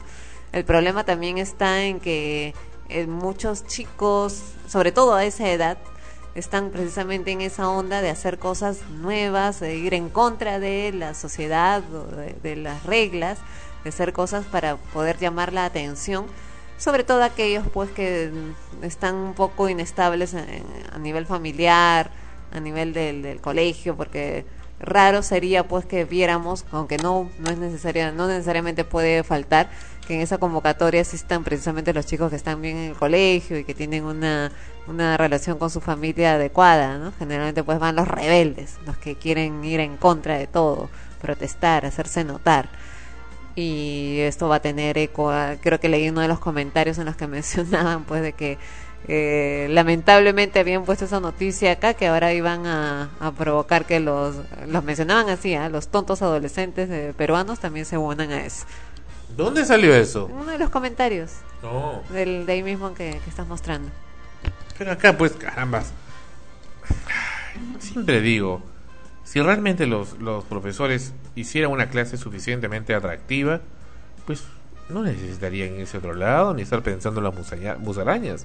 Estarían interesadísimos en la clase. Cuando yo hago una clase, porque yo también he hecho clases, he hecho clases para colegios, he hecho clases para universidades, institutos, en fin, cuando se me llama, me encanta que todos me presten atención. Y quien no está prestando atención, hago que me preste atención. Y tiene que prestar atención. Porque si no presta atención, entonces está de más. Pues está de más en la clase y tiene que, tiene que tener, o estoy yo de más. O algo, alguien falla, alguien falla ahí. Si está escribiendo algo, si está mirando algo, si está escuchando música, si está durmiendo, si está con la mirada perdida, si está conversando con otro, significa que le está dando prioridad a otra cosa. O sea, lo que yo expongo no es su urgencia. Su urgencia es hablar del tema B, del tema C o del tema D, no del tema A, que es el tema de la exposición. Entonces, algo en la comunicación está mal. Y ese algo, naturalmente, tiene que subsanarse. Hay algunos que lo manifiestan, otros no lo manifiestan. Entonces, creo que ese es un tema donde no es, no es tanto castigar, sino más bien subsanar a quien está emitiendo y está dando la, exposición de la clase.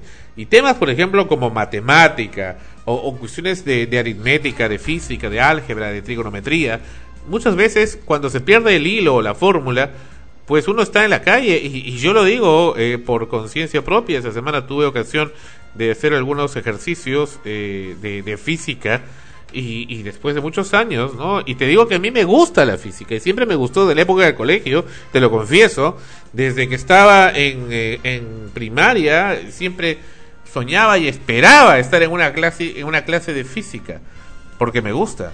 Y hasta ahora me sigue gustando la astronomía, la física y todas esas cosas.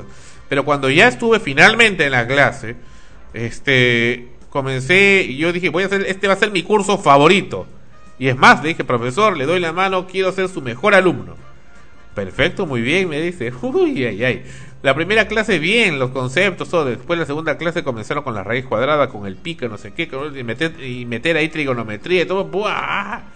Se acabó, se fue al mundo SOP. Porque ya no, ya perdiste el hilo. O sea, ¿qué pasa? Cuando comienzan a introducir conceptos o, o elementos que asumen que tú los conoces, entonces el profesor pasa de largo por eso. Asume que lo sabes, pero resulta que no lo sabes, maldita sea. Y como no lo sabes, él cree que tú lo sabes y sigue de largo, pero tú ya no lo sabes, entonces tú el resto ya no lo entiendes. ¿Quién lo sabe? ¿Ah? ¿Quién lo sabe? Es que... No, eh, pero hay quienes sí lo saben, pues, eso es lo peor.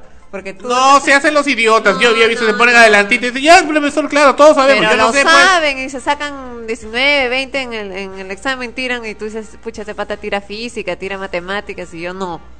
Eso también pasa. Entonces los que no, no que, las que- porque hay, hay de todo, no hay gente que nace con una predisposición hacia las letras, otros hacia las ciencias. Y hay otros con suerte que nacen con predisposición para ambas cosas. ¿No? Y por ahí se defienden con una o con otra. Pero a mí me gusta la física. Entonces tenías pues que, que preguntar más acerca de, de aquello que no entendías, ¿no? Pero no me respondían, pues ese es el problema. Ah, pues la química, la química, yo he estudiado biología también, he estudiado bioquímica. Y la química también, y la biología también me gusta un poco, pero cuando ya te comienzan a meter las formulitas, que la esto, que la cadena, que esto, lo otro, ya me, ya se me va, se me va. O sea, tú no puedes en ese momento, y es un consejo para nuestros amigos escuchas que, que estudian ese tipo de cursos, no puedes pestañear. O sea, si ya entendiste, hasta donde has entendido, no pierdas el hilo porque se te va el tren. En el momento que pestañeas dices, uy, me acuerdo de la fiesta del sábado pasado, uy, o me acuerdo que voy a comer algo rico ahora, o me acuerdo que no sé qué, que hoy día dan el, el capítulo no sé qué de extremos, o de los Simpsons, o de lo que fuere, piensas por unos dos segundos eso, y ya se te fue el tren, maldita sea, se te fue.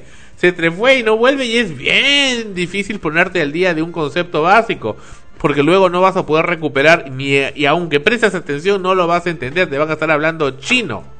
Claro, pero lo lamentable o- es que eso ocurre muy frecuentemente y no es fácil de poder evadir, porque ahí no solamente entra el profesor, entra todo un conjunto, entra el alumno, entra el sistema en el que están rodeados, entra la familia, por ejemplo, ¿no? Acá estamos hablando de experiencias en, en colegios particulares, en los cuales los profesores de alguna u otra manera van y hasta cierto punto ponen su empeño porque están bien pagados y tiene que quedar bien con los clientes que son los padres de estos alumnos.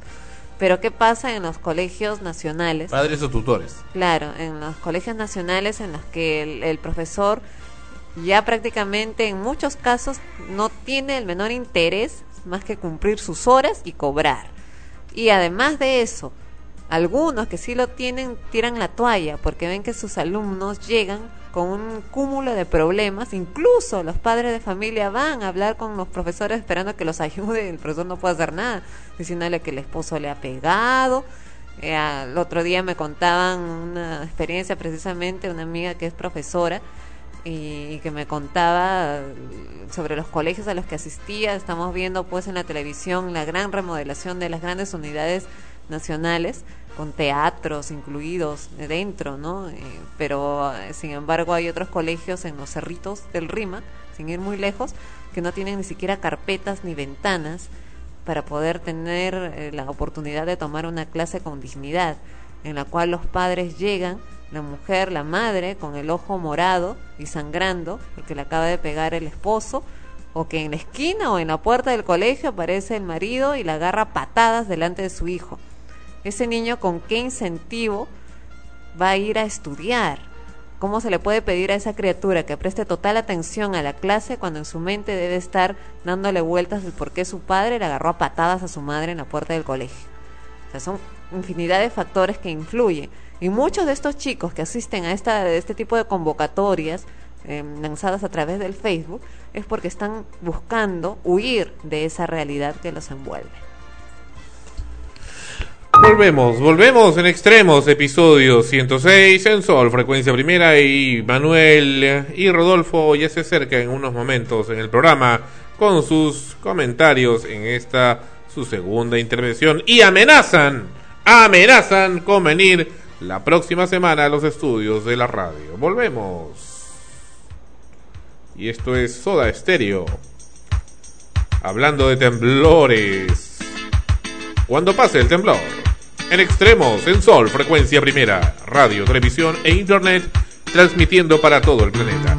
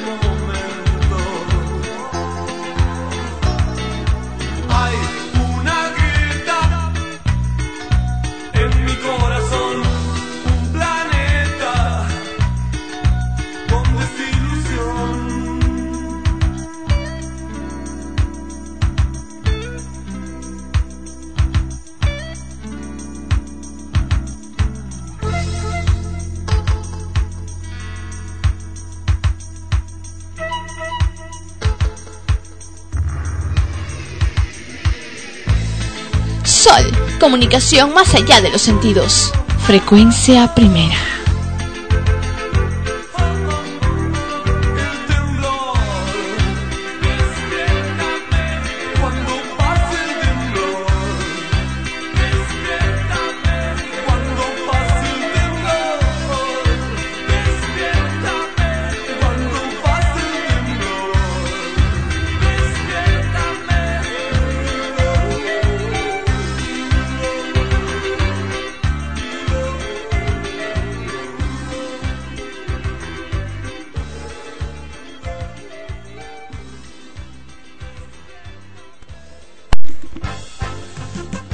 Pase el temblor, la voz del grupo Soda Estéreo en Sol, frecuencia primera, radio, televisión e internet. Bien, como dije, el alcalde de Barranco, el señor Mesarina Tom, no responde al programa, pero sí manda a responder. Y ese es el caso, aparentemente, digo, aparentemente, manda a responder, me corrijo. Dice acá respecto a uno de los videos publicados en Extremos, un hombre que dice haber sido miembro del Serenazgo de Barranco, dice lo siguiente. Si bien es cierto que por normas de tránsito, es tránsito, no tránsito, está prohibido, prohibido estacionar en zonas rigid- rígidas, este señor, se refiere a mí, que se encuentra filmando, no, no estaba filmando, estaba grabando en video, que es diferente, siempre se queja de este tipo de incidentes, incidentes, incidentes. Al parecer no trabaja. Ese sí que es una payasada, este hombre, ¿eh? que yo no trabajo no trabaja porque siempre se le ve rondando por la avenida San Martín y lo que dice que la alarma es accionada en la parte interna de un domicilio es falso. Ah, no jodas. Ya que solo se acciona por un movimiento brusco. Ah, qué payaso este hombre, ¿ah? Me- me- me- ya me da gracia. Todo esto lo digo porque yo trabajé como sereno en Barranco y siempre llamaba por la misma cosa. ¿Y por qué lo votaron? ¿Y por qué salió? ¿Renunció? ¿Qué pasó? ¿Tiene nombre este hombre? No tiene nombre. Qué curioso, qué curioso mensaje el que nos llega y a ver, él se hace llamar Hacker eh, 200 Hacker 200884 y no tiene ningún video en su canal y solamente le gusta hacer comentarios de los temas que presenta que presenta Sol Frecuencia Primera. O sea, en otras palabras, es un canal especialmente hecho ex profeso para el tema y para justificar las atrocidades y los abusos que hacen la municipalidad de Barranco y por supuesto varios vecinos corruptos amparados en funcionarios eh, mal habidos de esa municipalidad que simplemente no quieren hacer nada, que se creen unos pitucos de miércoles y creen que porque son pitucos tienen todo el poder del mundo, porque han trabajado en la municipalidad de Lima, sabe Dios con qué tipo de vínculos y con qué tipo de acciones que habrán hecho ahí. Se creen dueños de la verdad y que pueden fregar, mortificar y hasta matar a cualquier persona que esté a su alrededor con tal de tener garantizado su placer personal. Esa es la verdad, hay que hablarlo con la voz muy alta y clara porque esa es eso es lo que ocurre. Y por cierto, digo eso también y además que soy fiscal de la Junta de Vecinos de Barranco, es realmente patético, ridículo y estúpido la forma como la Junta de Vecinos, exceptuándome la mayor parte de los miembros de la Junta de Vecinos, de, la, los directivos de la Junta de Vecinos, realmente se prestan al juego del alcalde de Barranco para levantarle pompas y sobarle los cascos, porque esa es la verdad, y acudir a cuestiones como la, la utopía de hacer una, una vía subterránea en Barranco para que por ahí pase esta, este mamotreto que han hecho del metropolitano, que es un- una pista que va desde el cono norte de la ciudad de Lima y pasa por la vía expresa, una vía de alta velocidad y también pasa por el distrito de Barranco y va hasta Chorrillos y por donde va una línea de bus especial de la municipalidad de Lima que son a gas natural. Y eso ha hecho que hayan construido una serie de paraderos enormes y descomunales en diferentes partes del trayecto de esta vía. Ahora, esa gente de Barranco decían que había que construir un subterráneo para que por ahí pase, otros que había que construir una especie de viaducto por el mar para que por ahí pase el metropolitano, pero realmente y, y por supuesto además de- deshacer lo que ya habían hecho en la avenida Bolognesi, que era una de las avenidas principales de Barranco, por donde pasa actualmente este mamotreto del metropolitano.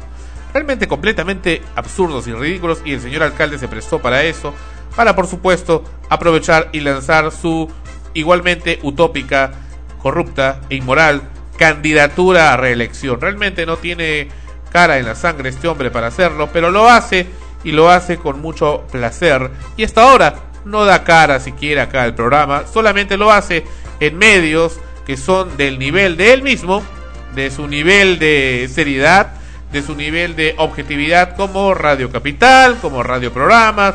Ahí le gusta ir, o como Panamericana Televisión, bueno, sin más comentarios de ese medio. Ahí le gusta ir siempre y ahí le gusta que lo entrevisten, por supuesto, con todo debidamente agendado, con todo debidamente preparado y con las llamadas listas acorde a lo que él pretende decir. Esa es la verdad, esa es la verdad, así de sencillo. Entonces, pues, no me vengan esta gente patética, ridícula y sobre todo cobarde, porque no dan su nombre como yo sí lo doy, a estar poniendo ese tipo de mensajes estúpidos en la red. Es gracioso que encima, ¿no? Pone un, un correo electrónico, como tú mismo dices, el mensaje viene sin firma. Y cuando tratamos de ver quién es, no hay foto, no hay ningún contenido, ninguna información. Y sí, todo, todo está relacionado solamente a, a comentar acerca de, de lo que se transmite aquí a través de extremos. Es decir, como mencionaste, un correo eh, creado especialmente para eso. Pero fíjate lo que dice. Es verdad. O sea, los ruidos molestos se dan. Se dan siempre acá en el distrito, en la madrugada. En, la, en el día, a toda hora, dentro de las casas, fuera de las casas, y ocurren y siguen ocurriendo porque nadie los regula. Esta semana hemos tratado de comunicarnos con el ah, coronel ah, Juan Carlos Rodríguez de la Policía de Tránsito en Lima, pero el señor Rodríguez parece que está muy ocupado, así que vamos a tratar de hablar con su superior esta semana con la Divi Poltran para ver qué es lo que está ocurriendo, quién está normando ese tema de los ruidos molestos, porque unos se echan el pato al otro y al final no termina, no tienen cuándo poder manifestarse al respecto. Y los vecinos que realmente tenemos algo de cerebro y todavía algo del concepto de lo que se llama respeto a la tranquilidad del prójimo, necesitamos una autoridad competente, policial o municipal, que tome acciones inmediatas y serias sobre ese tipo de hechos. Ahora bien, hablando, comenté también sobre el tema del famoso metropolitano. ¿Tú has visto Ana Rosa el metropolitano en la vía expresa? ¿Qué te parece? Ya, ya comenzó a funcionar.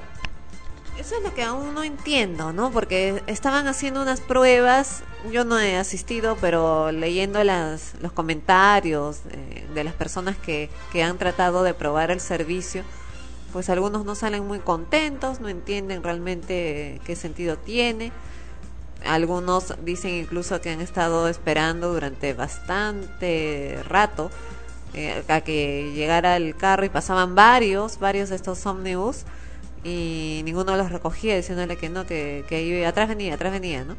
Finalmente llegaba uno, subían y subía un montón de gente y algunos parados, o sea, sumamente incómodo y, y con mucho calor manifestaban a pesar de que ya está cambiando el clima, prácticamente ya estamos entrando al, al invierno, ¿no? Acá al menos en Lima es así, radicalmente cambia del, del calor al frío.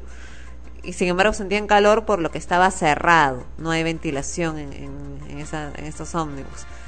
Y los paraderos efectivamente son inmensos, son grandes, pero aún no entiendo el sentido de que sean así, porque no, no, pensé que tenían otra función, ¿no? Que, que era algo más especial. Ahora dicen que para poder subir tienes que tener la tarjeta y solo la tarjeta y no las venden ahí, sino en otro sitio. O sea que si llegaste ahí sin tarjeta, piña, te, te ensartaste, no, no tienes de otra. Pierdes más tiempo buscando dónde comprar la tarjeta que, que llegando a tu, a tu destino final. Tranquilamente pudieron haberlo hecho debajo de los puentes, porque era la posición natural para hacerlo. Al menos en el trayecto, en el trayecto de la vía expresa. Y en los demás no tenían que ser tan grandes. O sea, tan, tan largos, tan grandes, no, no tiene sentido. Que supongo que será para que vengan varios vehículos. Ahora, hasta ahora nadie me dice de la municipalidad qué es lo que pasa si durante ese trayecto donde son vías donde solamente por cada sentido entra un vehículo, nada más. ¿Qué pasa cuando algún día, y eso obviamente puede pasar, se malogre uno de esos vehículos? O tenga que ser una parada intempestiva. ¿Qué pasa? ¿Qué ocurre? Todo para. Toda la ruta hasta eh, total para. No puede, no puede porque tampoco puede ponerse al costado porque está diseñado para que no se pueda mover. Es un carril exacto y perfecto. Entonces, ¿qué hace? Es lo que no, no entiendo con qué sentido lo han hecho. O sea, me parece muy eh, incoherente en ese sentido. Hasta ahora no responden.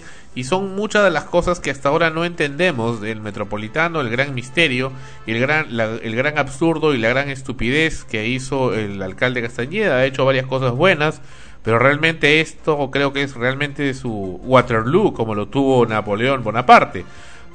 Me da también tristeza ver que el metropolitano oficialmente aún no ha terminado de ser construido, aún no ha sido inaugurado y maldita sea, ya tiene pintas. Y hay pintas en algunas partes del metropolitano y hay grafitis. Y además de eso, que hace unas semanas le tiraron una bala, creo, destruyeron uno de los, de, de los paraderos a balazos, las lunas. E- Eso es lo, lo más grave, ¿no? Y hay que ver pues también la seguridad, porque bueno, ya son grandazos todo, pero bueno, parece, se ve bonito, entre comillas, pero la cosa es que uno no quiere algo solo bonito, sino algo que realmente te, te sirva, que sea útil y práctico. Y hay muchas preguntas que se quedan sin responder y que uno no sabe realmente eh, si es que va a, a ser efectivo para lo que uno quiere, que es precisamente llegar a tiempo al lugar donde quieras llegar y sin tráfico, porque es terrible actualmente las horas punta en Lima, que ya creo que son continuas, ya no hay una hora libre, siempre están llenas las calles, ¿no? La- las pistas en Javier Prado, en todas esas zonas, no puedes avanzar, te puedes pasar para avanzar dos cuadras más de una hora, fácil, sin exageración. Sentado ahí en el carro, más fácil bajas y caminas, ¿no? Pero a veces pues tienes que ir a un lugar mucho más lejos y tienes que aguantarte y esperarte ese tiempo para poder pasar. O tienes que llegar a un lugar a una hora determinada. Y si sales a, un- una hora fija, una, un poco antes, llegas muchísimo más temprano. Pero si sales un poquito después, llegas súper tarde. Se supone que estas medidas y estos proyectos que se han hecho es para poder solucionar esos problemas, pero hasta ahora no se sabe qué es lo que va a pasar. Y en el apuro de querer inaugurarlo, me parece que van a hacerlo así al apuro, sin estar realmente terminado, porque ahorita están hablando pues de pruebas y de que el otro mes ya se inaugura, todos los meses dicen lo mismo, y al final para poder llegar antes de las elecciones van a querer inaugurarlo así como esté. Y va a ser peor porque la gente al, al ver que no funciona como quisieran, va a ser contraproducente. Ya muchos están hablando de que esta es la gran estafa. La gran estafa. Y, y es una pena porque cuando hablas de eso y de- del, del señor Castañeda del Ocio, me acuerdo también de la Clínica de la Solidaridad, pero la Clínica de la Solidaridad tiene también, aún con todos sus errores, muchas cosas positivas y mucha gente que sí necesita ir ahí y va a necesitar seguir yendo, aun cuando ya no esté el señor Castañeda del Ocio de alcalde. Volvemos con Extremos, episodio número 106. Volvemos y viene también Manuel Sosa con Rodolfo Gusinski y sus comentarios.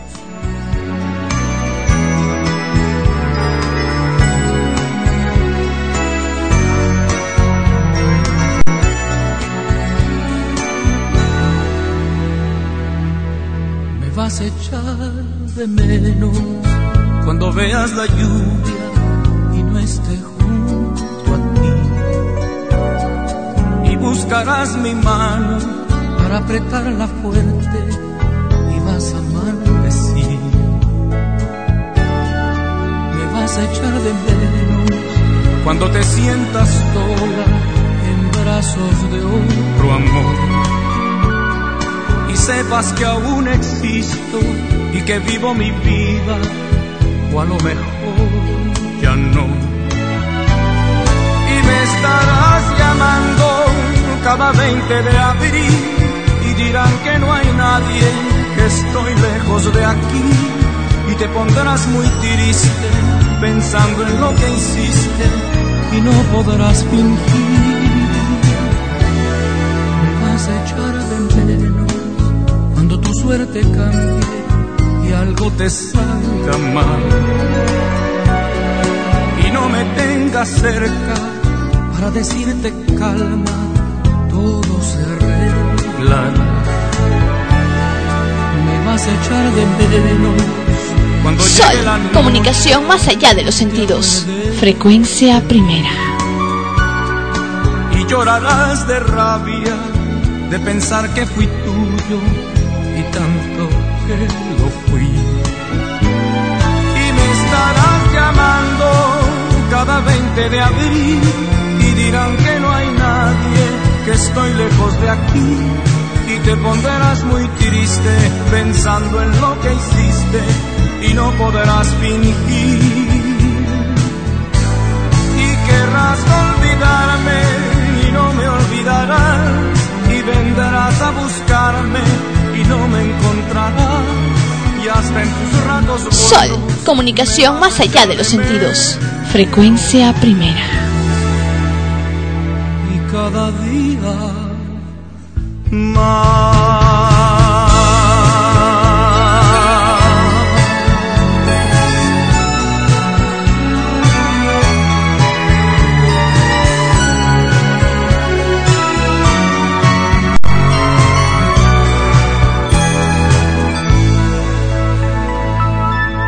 Voz del grande de la música, José José, y me vas a echar de menos. Por cierto, la canción, me preguntan acá, ¿cuál fue la canción que pusimos, eh, la primera canción que pusimos en el programa de hoy? ¿Sabes cuál fue? No, no, no sé. Ah, niñas, escuchada. Fue Britney Spears. Britney Spears. Y la canción. ¿Cuál fue la canción? A ver si sabemos de Britney Spears. Stronger. Más fuerte. Bien, muy fu eh, fuerza es lo que necesitamos esta semana para sacar todo a patadas. no, fuerza, fuerza siempre hay que tener para poder llevar las cosas por su debido camino.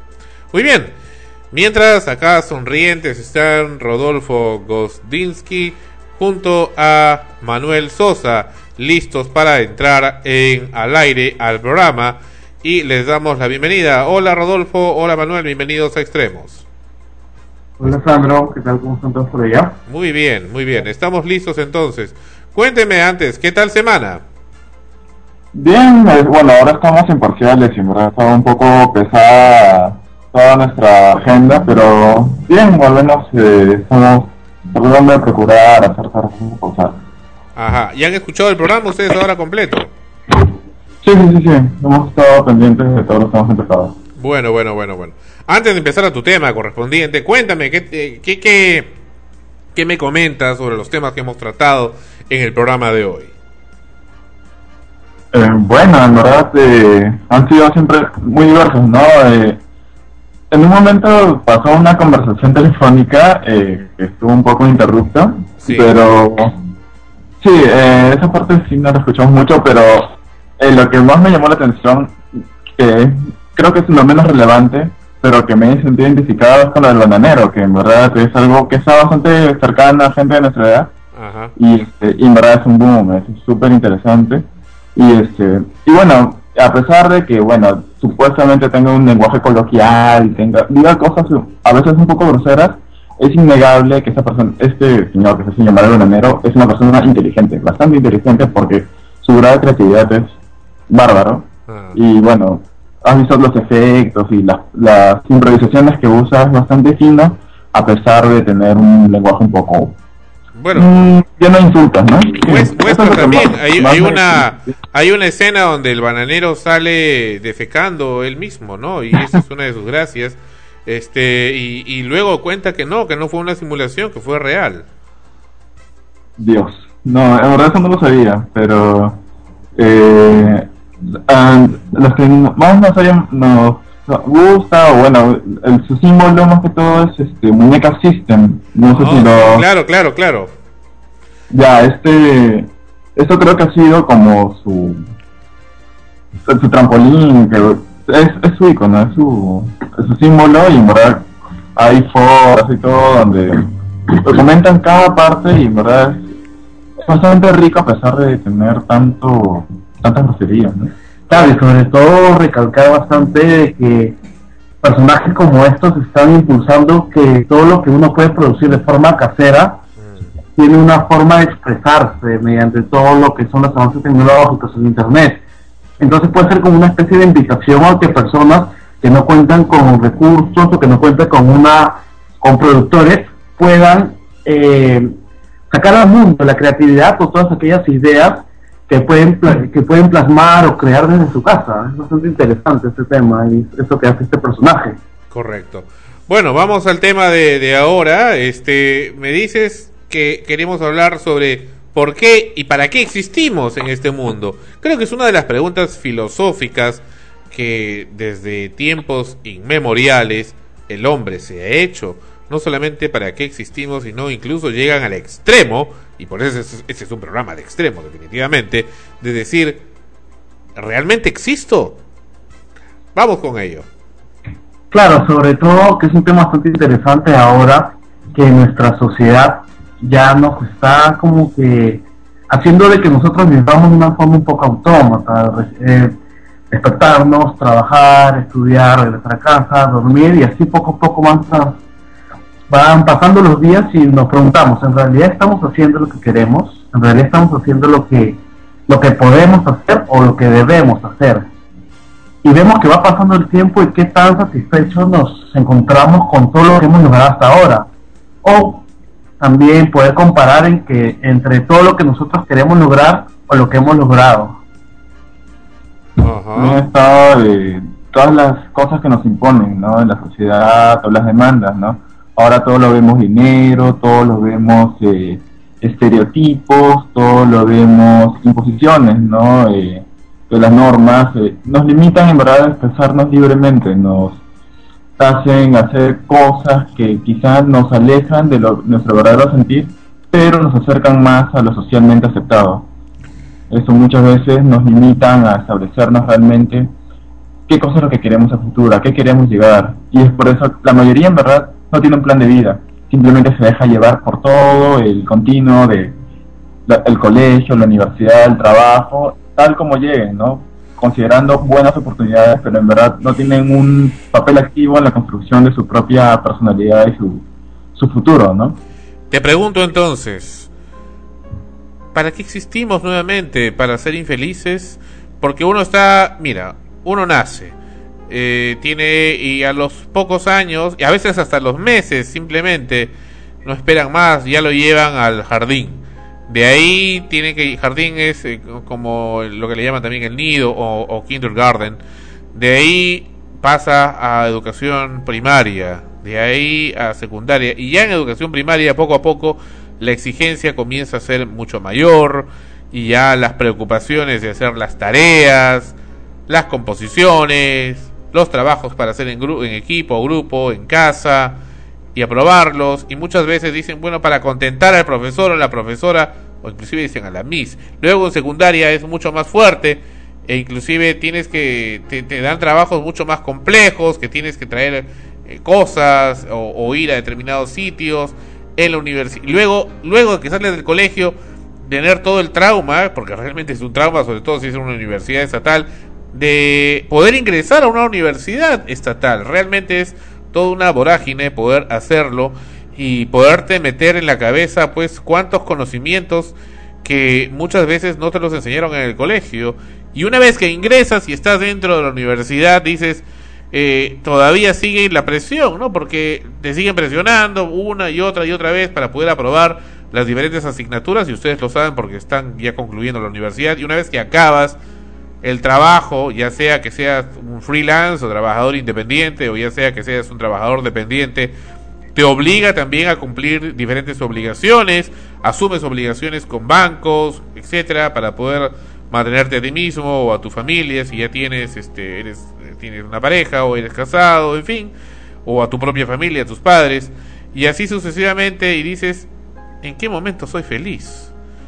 Entonces, y te digo, yo mismo lo he pensado cuando he estado en el colegio y veo un atardecer maravilloso o un amanecer maravilloso que sale el sol, es azul, con algunas estrellitas todavía, pero resulta que yo me tengo que perder todo eso porque resulta que ese día tengo que ir al colegio y tengo que sentarme a escuchar un hombre clase que me va a hablar sobre determinado tema.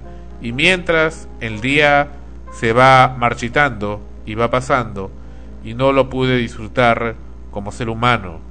Entonces, eh, por esas cosas que capaz son simples, a veces, y, y eso un poco en recordar y es de lo que estaban hablando hace unas, ah, hablamos hace unos minutos de esa convo- convocatoria por Facebook en Argentina y que dicen que lo van a hacer acá en el Perú, de tirarse, de, de no asistir a clases, en fin.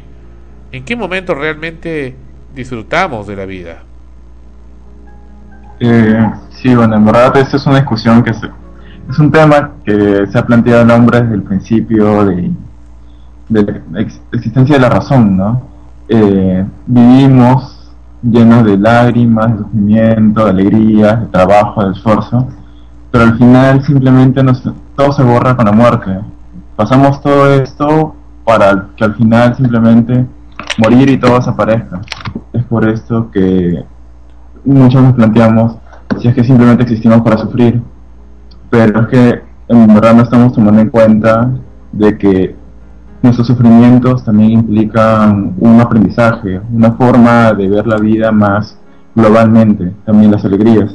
Es por esto que hay muchas formas de vivir la felicidad. Podemos ser felices autorrealizándonos en nuestro trabajo, realizándonos como personas, realizando, teniendo amigos, en- compartiendo un mundo cada vez más amplio, eh, siendo altruistas, compartiendo con los demás. Todas, todas estas cosas que eh, eh, demandan un esfuerzo, finalmente, según la significación, que, la interpretación que uno le dé, puede este, ser buenas o malas, ¿no? Muchas, muchas personas, como tú lo mencionaste, estar en el colegio, en el trabajo, implican un, un- una carga, una dificultad, un estrés, pero para muchos otros, por la forma como lo interpretan, es un momento bastante agradable, es, es algo este, donde eh, se pueden sentir felices realmente. Uno puede ser feliz en solamente 5 segundos y, y guardar esos 5 segundos para siempre. Y no necesita tener que ser pues un día, un año o, mucho tiempo feliz, ¿no? ¿O cómo lo ves? La felicidad solo dura un segundo, después es un recuerdo. Claro, y también depende de lo que Buena signifique felicidad para nosotros. Como dijo Manuel, en realidad eso de felicidad es bastante subjetivo, porque lo que a ti te ocasiona estar feliz en un momento, quizás a mí no, o viceversa. Entonces hace de que nosotros realmente demos a todos los objetos o situaciones un significado, una cuota de felicidad. Entonces, como tú mencionas, eh, sí es cierto de que nosotros podemos estar cinco felices, cinco segundos felices, perdón, y guardar ese recuerdo, eh, estar todo el día pensando en eso y realmente senti- sentirnos satisfechos, contentos con ese rato de felicidad y sobre todo plasmarle, plasmarle un- una cuota de optimismo a las cosas que vayamos realizando, así sean eh, en cierto modo adversas. Chicos, ¿qué tal? ¿Cómo están? Soy Ana Rosa. Hola. Sí, ¿Me escuchan? no? Lo que pasa, bueno, lo que lo que estaba pensando es que en general, por lo que ustedes dicen también y por la propia experiencia, como que todos todos los días tenemos nuestra cuota de felicidad y de tristeza también. Hay días en los que nos sentimos más felices, sentimos que todo nos va bien, otros días en los que nos levantamos e incluso ni siquiera sabemos cómo peinarnos porque todo nos cae mal. No todo, nos vemos al espejo y, vemos que hemos amanecido pero pésimo. Pero sin embargo siempre hay algo que nos hace feliz, como algo que nos preocupa.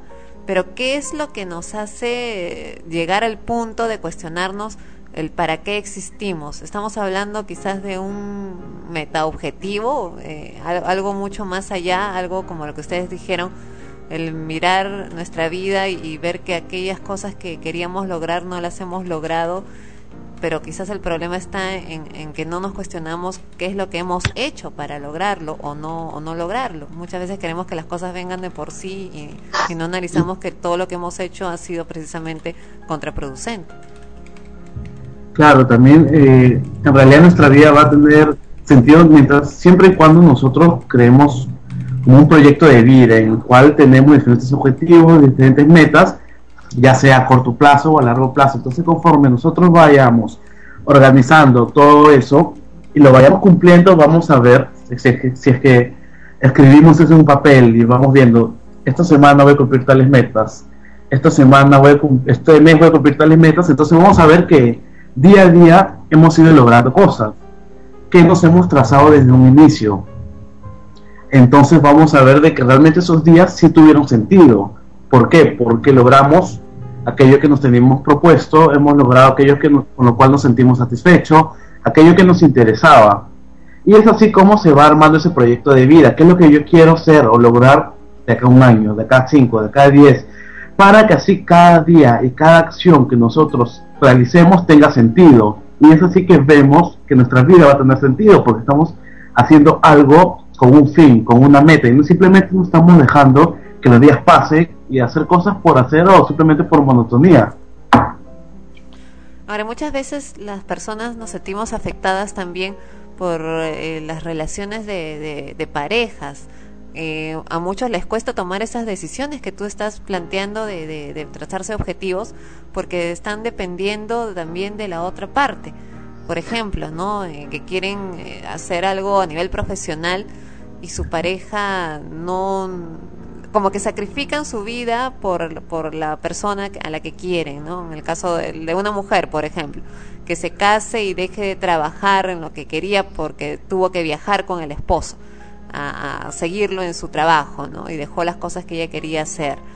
¿Hasta qué punto entonces una persona puede tomar esas decisiones o es necesario romper con esos vínculos emocionales también para poder lograrlo? Este, sí, en verdad, nunca vamos a poder llegar a ser felices si no somos libres. Eh, muchas veces dejar que otros demandas u otras necesidades ajenas a nosotros mismos se impongan eh, nos, nos resta la posibilidad de ser felices, nos resta la posibilidad de autoafirmarnos. Es por esto que en verdad se pierde un sentido eh, a la vida, limitándonos por estas necesidades como la pareja, como mencioné hace un momento, en el trabajo, o las exigencias de, de los demás, ¿no? de los amigos, estereotipos, yo tengo que ser de tal forma, y en verdad al final nos hacemos una máscara, nos hacemos una armadura de, de defensas eh, para que los demás no nos juzguen o para divertirnos como todos se divierten, que finalmente nunca expresamos nuestro verdadero sentir ni manifestamos nuestras verdaderas eh, sensaciones y emociones. Eh, y bueno, nos negamos eh, a, los, a los placeres más sinceros de la vida, ¿no? Y nos armamos con cosas este, caras, con cosas este, eh, socialmente recompensadas, con afección y cosas por el estilo. Claro, y sobre todo justamente lo que tú mencionas, Ana Rosa, es qué pasa cuando nosotros tenemos una pareja y no podemos ir logrando nuestras metas por estar con esa persona. Dentro de la literatura encontramos que al momento de formar el proyecto de vida y organizar nuestro tiempo, en cierta forma nuestras metas también tienen que, que basarse en las personas que conforman nuestro entorno cercano, por ejemplo, padres de familia, familiares, o como tú mencionas, parejas. Eh, pero también teniendo en consideración de que, si bien es cierto que estamos tomando en cuenta, tampoco debemos vernos perjudicados, porque para eso está la, la tolerancia y la comprensión que, que se debe basar una, una pareja, dos personas que están teniendo una relación, para que ninguna de ellas se vea afectada. Eso es lo que se denomina conciliación de metas. Correcto. Ahora, eh, respecto al caso de esta chica en Inglaterra, por ejemplo, que se suicidó porque había tenido más de 200 rechazos. Hay rechazos amorosos y hay rechazos de trabajo. Eh, Quién sabe cuál será más doloroso, pero el, dos- el haber sido rechazada más de 200 veces a un trabajo para lo cual ella estudió. Ella estudió producción de televisión en, en Londres. Y bueno, eh, con mucha ilusión de querer hacer cosas novedosas, no sé con qué propuestas, pero eh, luego de haber sido rechazada esta eh, cantidad bastante pronunciada de veces, pues tomó la decisión de quitarse la vida porque entendió que no sabía para qué estaba en este mundo. Y ahí volvemos a la misma pregunta. Estos rechazos hacen que uno pueda hacerse ese cuestionamiento. ¿Qué es lo que uno debe pensar entonces cuando siente que no tiene ninguna función en este mundo? Eh, bueno, vemos dos formas de interpretar eh, las oportunidades y la realidad completamente distintas con el caso de esta chica y por ejemplo con el caso del bananero que estábamos mencionando hace un momento. Eh, ella estaba eh, con la idea en la cabeza de que tenía que ser una empleada, que la única forma en que podía ser feliz, realizarse profesionalmente y personalmente era consiguiendo un trabajo, siendo dependiente. En cambio, si hubiera tenido la, la visión o la forma de ver la vida de ese hombre bananero, eh, la situación es completamente distinta, ¿no? También ah, lleva estudios y todo, sin embargo, no se, no, no se ha estresado, con, no consigue un trabajo fijo, no sé, y más bien ha disfrutado haciendo, ¿no? Más que este, y ha llegado a hacer mediante el hacer. De pronto a mí se me ocurre ahora en la conversación una posibilidad y díganos ustedes si es que podría ser que ella probablemente se haya puesto una meta demasiado ambiciosa para su realidad, porque en la nota periodística mencionan que era una alumna muy buena en sus estudios en el colegio y salió de, de su hogar para estudiar producción, pero solo llevó un año de estudios, se salió de los estudios para buscar trabajo.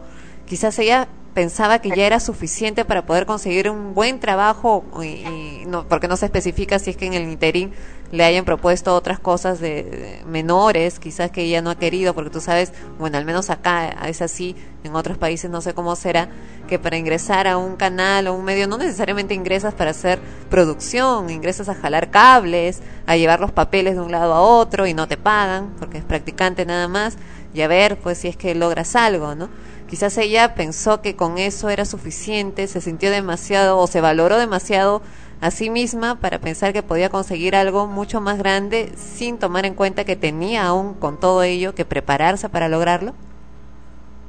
Claro, eh, bueno, uno para ir consiguiendo todas las cosas que nos proponemos también debemos tener en cuenta que las metas que nosotros nos tracemos deben ser realistas. Si yo quiero, eh, no sé, lograr algo y sé que no lo voy a poder, quizás veo cómo me puedo preparar antes de proponerme eso como meta. Entonces mi meta sería prepararme para conseguir ese algo, para en un futuro realmente conseguirlo. Todo es como un proceso. Ahora, también es importante de que una persona que está buscando un trabajo tenga información sobre cómo está el ambiente y la demanda laboral en su sociedad, en su contexto. ¿Por qué? Porque para un puesto de trabajo hay ciertas características a las cuales la persona o postulante debe seguirse. Entonces, si es que ella ha estado presentándose, ella ha estado siendo en cierta forma no clasificada, uno, ha tenido tolerancia a la frustración cero, o dos, simplemente no ha tenido la suficiente autocrítica para poder ver cuáles son los errores que ha cometido y sobre todo corregirlos. Porque si yo veo que me rechazan de una entrevista, trato de cuestionarme y ver qué pasó, no me puse nervioso, no pude hablar bien, mi currículum estaba mal elaborado, me voy a otra con esos antecedentes ya quizás habiéndolos evaluado. Pero si yo voy de la misma forma que me presenté hacía 10 entrevistas más, entonces probablemente que aquello que quizás no me hizo que me puedan percibir como apto no sea corregido del todo. Entonces es como que me lanzo a, a la piscina sin saber qué es lo que va a haber. Quizás su actitud tampoco no fue la más adecuada, ¿no? Porque, como comentas, su preparación en verdad no era tan acorde con sus expectativas.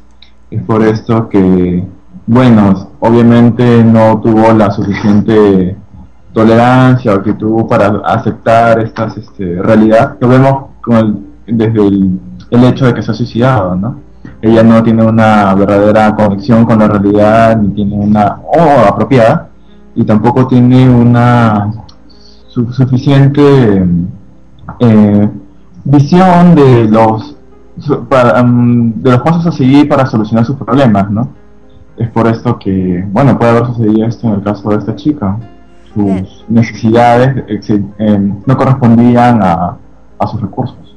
Ahora, algo que mencionaste al inicio, que, que ella salió con la expectativa de que su realización personal era ser empleada, también pasa eso mucho en, en la sociedad, que hay personas que tienen la- las características de ser un buen empleado, pero sin embargo no pueden trabajar de manera independiente. Y, y lamentablemente hoy por hoy la sociedad te limita a que eh, las, las plazas, las vacantes sean muy, muy precisamente limitadas y el que menos trata de salir adelante por su cuenta.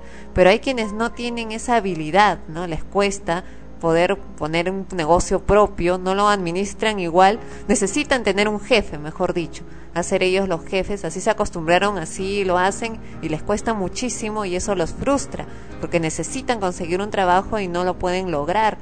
Igual como en las ventas, por ejemplo, hay gente que, que puede salir y vender piedras si es necesario, hay otras personas que no pueden y se frustran porque salen con las ganas o la, la, la sensación de que podrían lograrlo y regresan sin haber vendido pues nada, ¿no?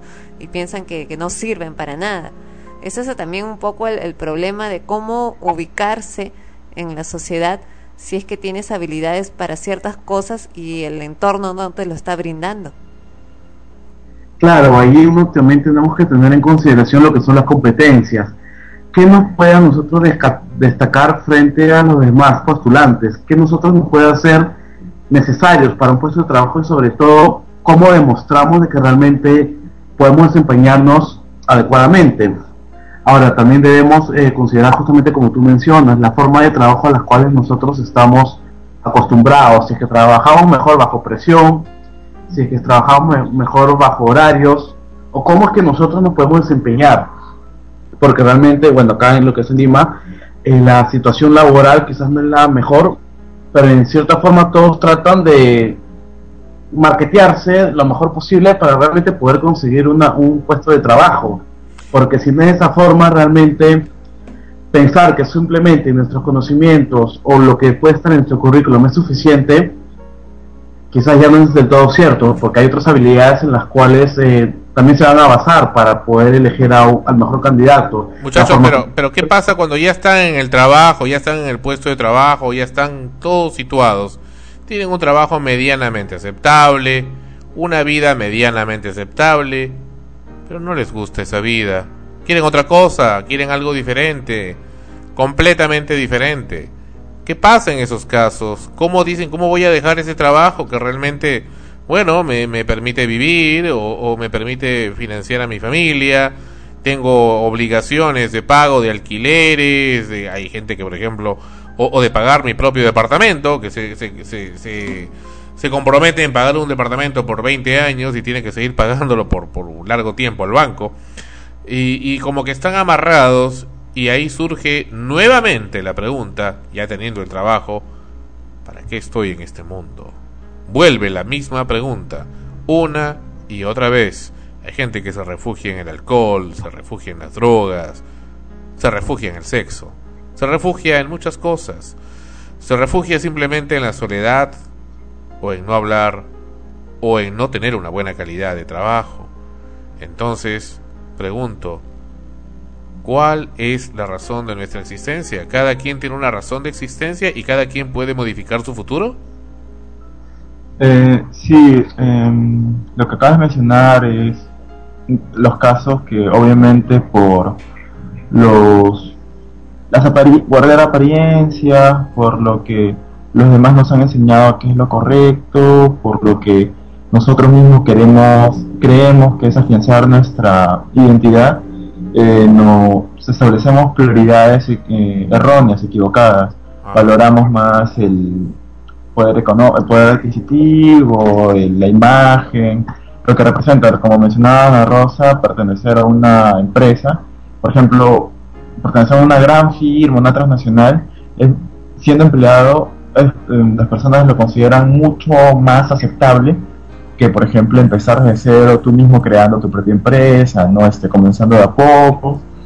Estamos llenos de estas tantos errores cognitivos, tantos estereotipos, tantos eh, parámetros para ser eh, aceptados en la sociedad y buscar reconocimiento que nos escapamos de la realidad, nos, nos cegamos a nuestros verdaderos deseos, nuestras verdaderas necesidades para ser felices y nos, y nos pone, planteamos mm, cosas que en verdad no nos llevan a, a lo que nosotros nos, nos, nos llevan a ser nosotros mismos.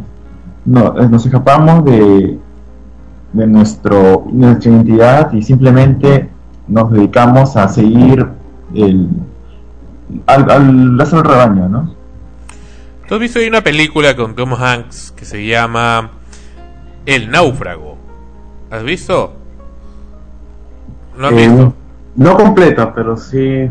Donde él queda atrapado por una circunstancia en una isla, bueno, una isla no, bueno, no, no- sin habitantes, pero que bueno, en cierta forma tenía lo necesario para que él sobreviva, ¿no? Plantas, algunos animales para cazar y punto. Y estuvo ahí por muchos años. Dicen que es basado en una historia real de un empleado de Federal Express.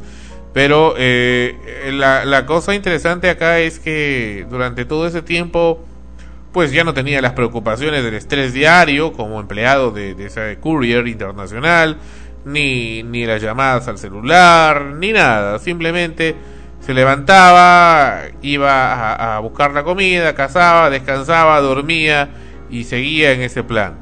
Y hay varias películas, ¿no? Que, que tratan incluso de esto. La película esta muy an- antigua, bueno, de los años 80 o 70 no sé si han visto con, con Brooke Shields eh, y Christopher Atkins, me parece, de la Laguna Azul, ¿no? De, de dos niños que llegan a una isla desierta y luego van creciendo, se enamoran y, en fin, ¿no? Y viven ahí muy felices hasta que, por supuesto, los rescatan. Entonces, ¿qué tanto uno puede ser fel eh, qué tanto la, la civilización nos hace infelices o felices? Claro, con el ejemplo de esa película de Náufrago con Tom Hanks, vemos de que, si bien es cierto que él llega a esa isla y está completamente solo, pero va estructurando todo aquello en base a los recursos, en base a todos los instrumentos que él posee, inclusive él está completamente solo, pero crea a un compañero, que era esa pelota de fútbol, Willy. la que, llamó Wilson. Wilson, Wilson. Sí, claro, entonces vemos de que él, en- con los elementos que constituían dicha isla, él va formando una especie de sociedad.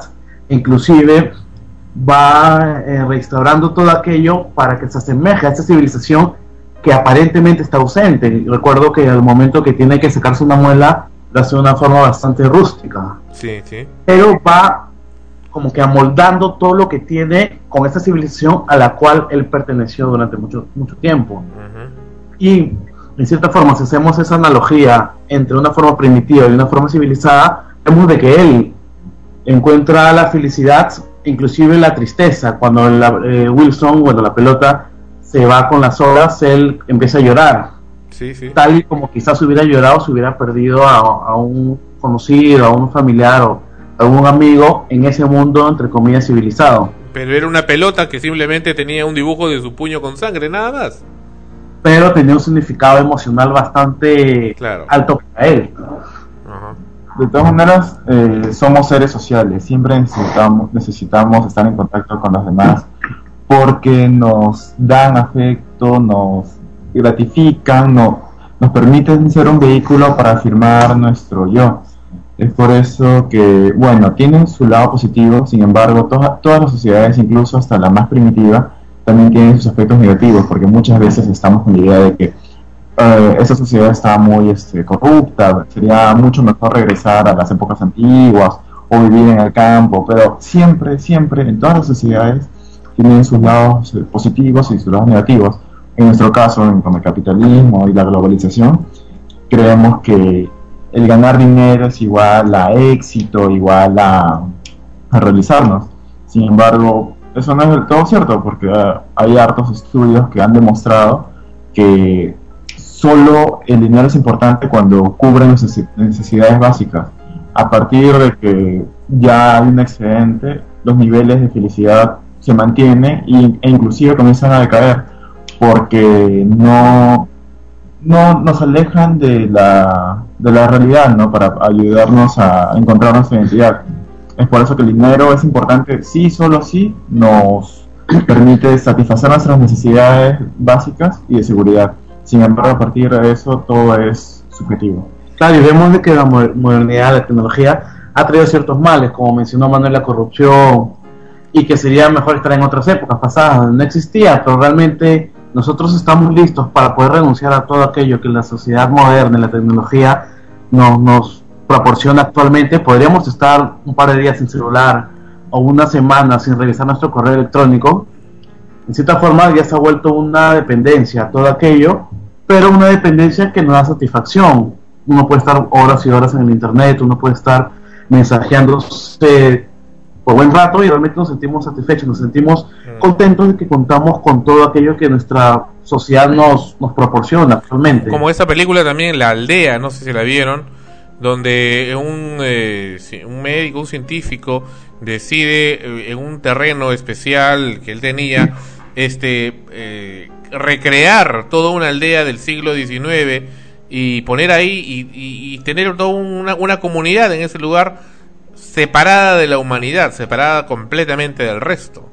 ¿no? Y, y así lo hizo, ¿no? Y la gente que iba naciendo ahí, pues vivía creyendo, pues que en realidad así era la realidad y los tenía, pues ocultos en ese lugar, este, para, eh, o sea, tratando de que no, de que no se vayan de ese sitio. Claro, pero vemos de que así estén en una en una sociedad o en un ambiente en el cual puede estar ambientado, valga la redundancia, con 100 años atrás, vemos de que siempre para las personas va a ser cada día un descubrir algo, experimentar algo nuevo, lo cual va a hacer de que poco a poco se vaya estructurando ese grupo. Además, afrontar los problemas escapando de la realidad no es la forma más adecuada, ¿no? Eh, también vemos que, bueno, hace 100 años no había las facilidades de corriente eléctrica o agua potable y también tienen, eh, eso lo va a considerar, ¿no? No solo es, ah, qué bonito, antes había muchos valores familiares, antes se respetaba mucho eh, las tradiciones y cosas por el estilo, pero también eh, antes no había este, tanta eh, democracia o igualdades este, con respecto al derecho a comunicarnos o derechos humanos, ¿no? En verdad, han habido avances agigantados en algunos aspectos, sin embargo, siempre van a tener que sacrificarse otros, ¿no? En verdad, eh, más que querer retroceder el tiempo, sería una actitud mucho más eh, constructivista, querer mejorar lo que ya tenemos, ¿no? Muy bien. Muchas gracias Rodolfo y Manuel por su participación en el episodio 106. El correo electrónico donde, les- donde se les puede ubicar. Claro, el correo electrónico nos pueden escribir sugerencias o también darnos algún comentario, es rgm-psicología.hotmail.com. Excelente. Muchas gracias amigos y hasta la próxima semana. Hasta la próxima semana, Sandro. Muy bien, volvemos en extremos con los estrenos de La Rosa.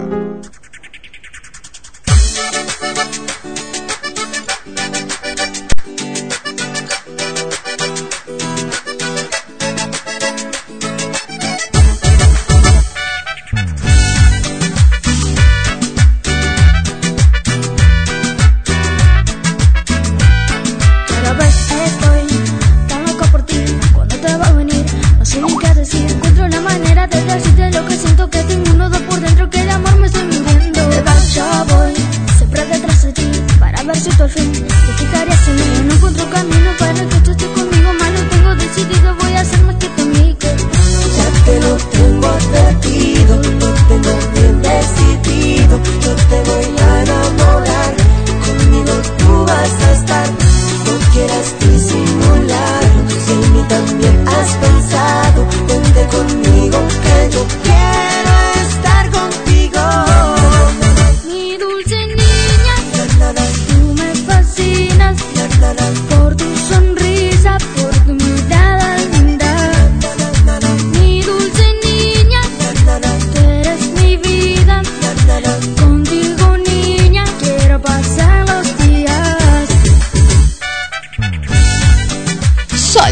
Comunicación más allá de los sentidos. Frecuencia primera.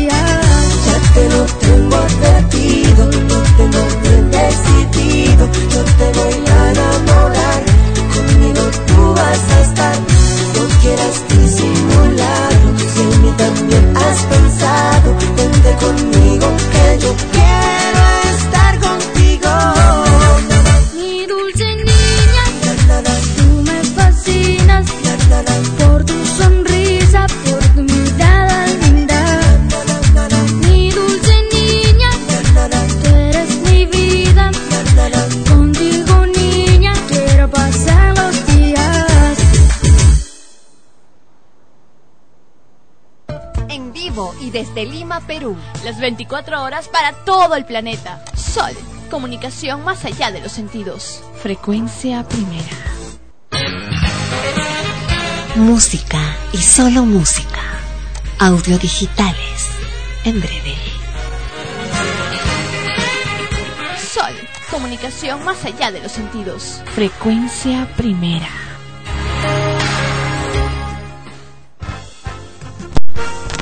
Bien, y ahora sí, antes de irnos con los estrenos de Ana Rosa, que están interesantes, como cada semana, tenemos aquí también algo interesante. Esta semana se estrenó la teleserie peruana, por supuesto, Operación Rescate, que cuenta con una gran variedad de actores interesantes que hace tiempo no se les veían. Hace tiempo no lo veía actuando Eduardo Chesti en una teleserie nacional. Que bueno, por fin sale en, uno, en una, una serie de acción, como, como se le espera a, a Eduardo Chesti, recordado por supuesto por Gamboa, pero por supuesto en una serie de esa naturaleza, quien no debió haber faltado, debió haber sido Gustavo Bueno, pero no estuvo él, por supuesto, con su personaje militar, hubiera sido por supuesto la cereza en la torta, pero no estuvo, pero capaz está todavía en los capítulos que viene. Quien sí estuvo es un gran amigo de esta casa de Sol Frecuencia Primera y quien fue gerente de Radio Inca del Perú cuando estuvo en manos independientes. Se trata de el famoso actual jefe de programación de Radio Fiesta 105,5, Pepe Irey, quien hace aparentemente, según me parece, del hermano de Alberto Fujimori, es decir, de Santiago Fujimori. Casi no habla, habla poquito, pero habla lo suficiente. Interesante, interesante la teleserie. Interesante también la forma como dejan, ah, cómo ejecutan el personaje similar a Alejandro Toledo, el presidente, expresidente del Perú, lamentablemente, y lo dejan muy mal parado, y también a otras personas que estuvieron recluidas por muchos meses en la residencia del embajador japonés en San Isidro, en Lima, Perú. Muy bien, ahora Ana Rosa con sus estrenos. Así es, esta semana precisamente hoy lunes está terminando la obra Días Contados en el Teatro del Centro Cultural de la Pontificia Universidad Católica del Perú. Ya saben, pueden ir a verla a las 20 horas, es la última función. Además de eso tenemos la de 4000 de Leonidas Yerovi y ellos todavía continúan su temporada. Las funciones van de los viernes y sábados a las 20 horas y los domingos a las 19 horas en el Centro Cultural Cafae en la avenida Arequipa 2985 San Isidro. La temporada va hasta el 30 de mayo. Extras se presentan en el Teatro Mario Vargas Llosa de la Biblioteca Nacional del Perú de jueves a domingos a las 20 horas. Agosto en, el Teatro de la Plaza Isil de jueves a martes a las 20 horas y los domingos a las 19 horas. Kilari es una obra de teatro para niños. Se presentan en el Teatro Británico los sábados y domingos a las 16 horas.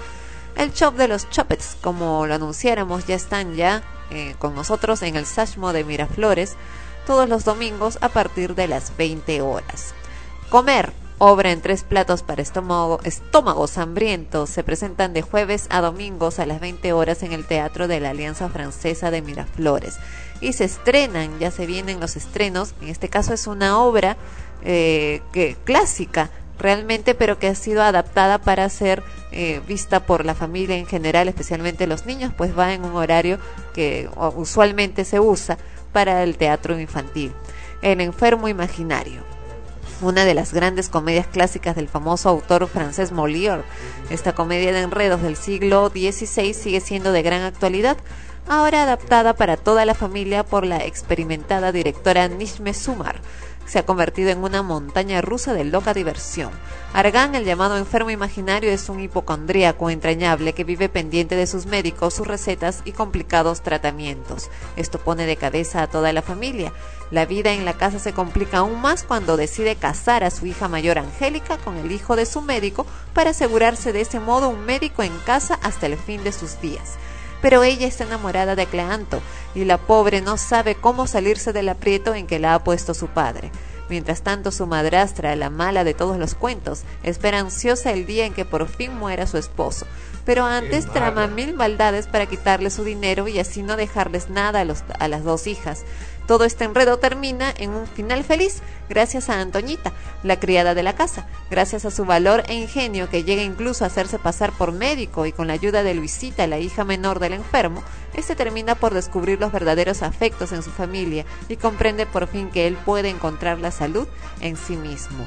La obra se estará presentando a partir del 15 de mayo y hasta el 12 de septiembre en el Teatro de la Plaza Isil los sábados y domingos a las 16 horas. Las neurosis sexuales de nuestros padres se estrena este 13 de mayo en el Igna de Miraflores e irá la temporada de jueves a domingos a las 20 horas. El musical 2010 Éxitos que marcaron historia también viene este viernes 14 de mayo y estará los viernes, sábados y domingos a las 20 horas en el Teatro Segura, Girón Huancavelica 265 Lima. Cine. Esta semana se ha estrenado El Casa Recompensas.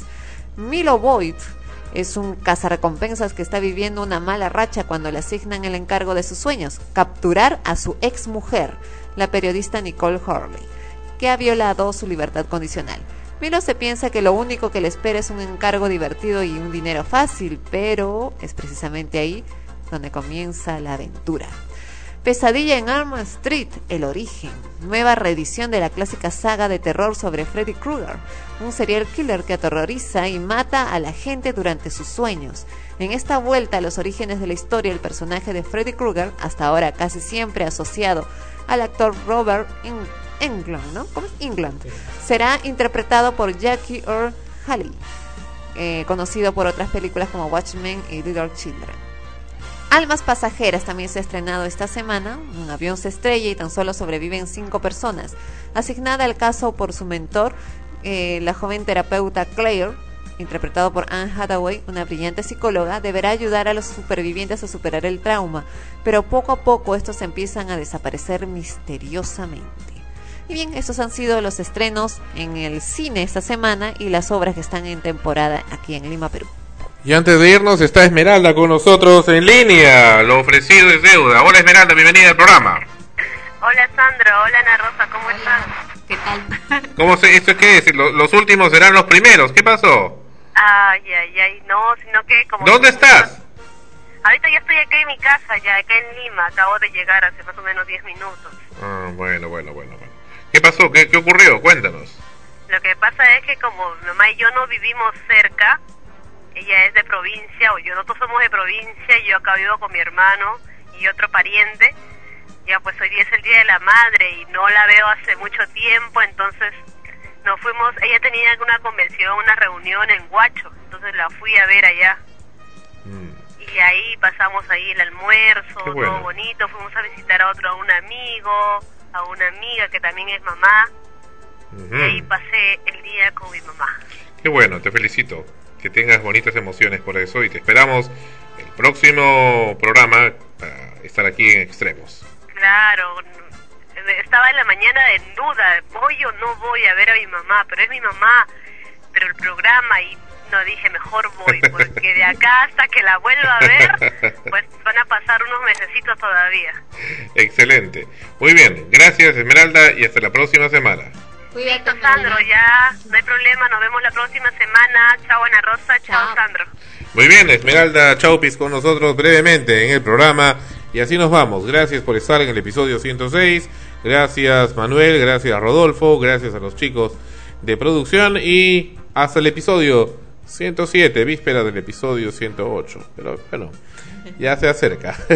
Gracias y hasta la próxima semana en su programa, ¿qué programa? Extremos, donde en Sol, frecuencia primera, RTVN. Hasta la próxima semana.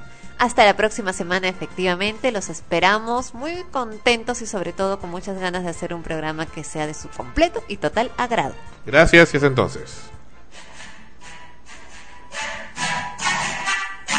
Extremos. Llegó a ustedes por cortesía de cotear.pe.